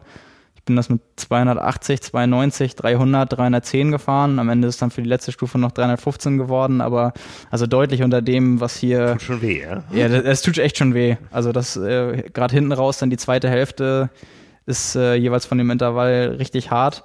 Aber wir reden halt ja auch von jemandem, der bei den Rennen, die ich gerade angesprochen habe, mit äh, die schnellsten Radsplits gefahren ist. Also der kann auch schon was. Ähm, ja, auch, auch sowas kann man eigentlich mal ausprobieren und nachfahren, natürlich in seinem eigenen Leistungsbereich, um sich da mal so ranzutesten, Gefühl für zu kriegen. Ähm, ja, fand ich auf jeden Fall ganz interessant, die Einheit mal nachzufahren. Ja, spannend. Wenn ihr mehr Triathlon haben wollt, ab morgen gibt's uns wieder neu am Kiosk. Die erste Ausgabe des Jahres 2020 ist da, also die erste Ausgabe, die im Jahr 2020 erscheint. Die Januar-Ausgabe genau. ist ja noch bis morgen am Kiosk mit ein paar sehr spannenden Themen und zwar einem Interview mit Andreas Böcherer, was mit einer sehr provokanten äh, Headline startet. Ja, ähm, der nimmt auch kein Blatt vom Mund. Er hat gerade den Coach gewechselt ne? und äh, ja. ja. möchte nicht, dass man ihn abschreibt und wir werden über die Saison verfolgen, ähm, ob er damit recht behält. Ja. ja. Äh, er im Interview, dann ein, ein weiterer Däne im Porträt. Äh, wahrscheinlich nennt er sich äh, Daniel Bäh. ne? ähm, die meisten kennen ihn wahrscheinlich gar nicht vom Namen her, sondern vom Video seines Zieleinlaufs beim Ironman Klagenfurt, wo er äh, in einer Art, die äh, von vielen als arrogant bewertet wurde, das Zielbanner niedergetreten hat. Ja, dementsprechend heißt das Porträt auch der Kickstarter. ja, und ähm, Daniel Beckegaard. Genau. Ähm, ja, äh, eigentlich geht es in dem Porträt so um die Vorgeschichte, wie es zu diesem Zieleinlauf kam. Ja, genau. Ich Mit dem ihn, Ausblick, was noch kommt. Genau, ich habe ihn äh, in Bahrain ja getroffen mm, und mich länger mit ihm unterhalten und ja, für das Porträt ähm, ja, mal so seinen, seinen Werdegang auch hinterfragt, seine, seine Ziele, das Erleben von der Saison 2019, die für, für ihn ja wirklich ähm, sehr besonders war, weil er einmal seinen ersten 73 gewonnen hat in Finnland, seinen ersten Ironman in Klagenfurt eben mit diesem kontroversen Zieleinlauf, äh, zu dem er sich dann selbst äußert und wo man dann auch merkt, ähm, ja, vielleicht sollte man sich dann die Version desjenigen anhören, bevor man irgendwie zu viel reininterpretiert, ist auf jeden Fall sehr, sehr spannend. Mhm. Ähm, ja, und dann äh, mit seinen Erfahrungen aus Nizza und Hawaii, wo er starke Leistungen gezeigt hat, aber das jeweils äh, in einer, ja, kann man glaube ich so sagen, weil er es selbst so bezeichnet, sehr schlechten Platzierung geendet hat, weil er äh, in Nizza eine Zeitstrafe hatte auf dem Rad und auf Hawaii äh, einen technischen Defekt, der ihn über 20 Minuten zurückgeworfen hat, dann noch viel schnellsten Marathon gelaufen. Ähm, der ist mein Jahrgang also das ist wirklich einer, den man auf den Langstrecken für die nächsten Jahre echt auf dem Zettel haben sollte. Und äh, ja, jemand, der mit sich selbst wirklich sehr hart ins Gericht geht. Ähm, ein richtiger Typ auf jeden Fall. Und so viel sei verraten. Ähm, nicht derjenige ist, für den man ihn nach dem ersten Eindruck vom Zielanlauf-Video in Klagenfurt halten könnte. Ja, mir, mir fällt gerade ein, ich bin eigentlich mit allen, die in dieser Sendung irgendwie vorgekommen äh, sind, Rad gefahren. Äh, in einer in einer Session beim Ironman Hawaii äh, in der Vorwoche. Ja, da bin ich Rad gefahren. Ich wollte nach äh, Hawi und zurück und auf einmal rauscht so ein Express an mir vorbei. Ja. Ähm, und äh, der letzte in der Gruppe sprach mich dann an. Äh, wir haben erst ein bisschen geplaudert und äh, sprach mich dann auf mein Rotvideo an. Und das war nämlich der, den wir ganz am Anfang in der Sendung hatten, äh, der uns angerufen hat und uns über die dänischen Aussprachen ja. informiert hat. Und ja. in dieser Radgruppe waren dabei äh, Daniel Beckegaard. Es war dabei äh, Christian Hohenhau. es war dabei Maya Style Nielsen.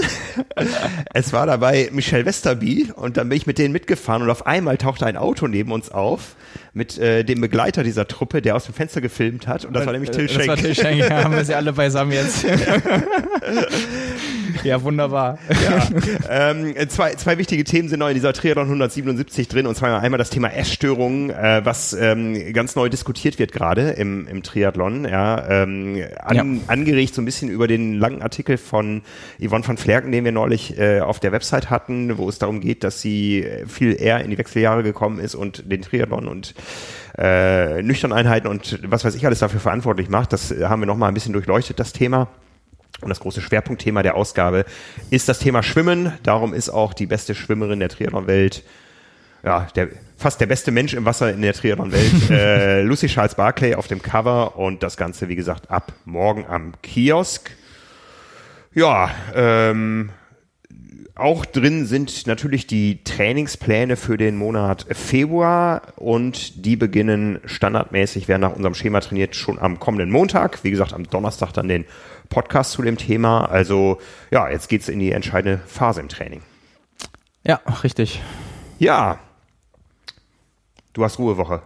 Ich habe Ruhewoche, ja. Und ich habe ich hab gestern, eine, ich hab gestern eine Nachricht bekommen von meinem Coach, alles in Großbuchstaben, Rekom-Woche bitte mit drei Ausrufezeichen. Ja, und ich habe ich hab gehört, es hat sich über den Flur, Flurfunk schon verbreitet, du darfst in dieser Ruhewoche nicht mehr als zehn Stunden trainieren. Ja, aber bis, ja, aber bis äh, Samstag. Also, Samstag, okay. bis, bis, bis, bis, also Samstag geht's wieder los, Samstag und Sonntag ist dann wieder Belastung. Ich hatte gestern einen kompletten Ruhetag, also wirklich gar nichts gemacht. Den habe ich heute. Ähm, aber ich hab, muss dann auch sagen, ich hatte ja eine Woche Laufpause durch meine Knieprobleme, habe dann die beiden Wochen danach äh, fast 25 Stunden in der Woche trainiert.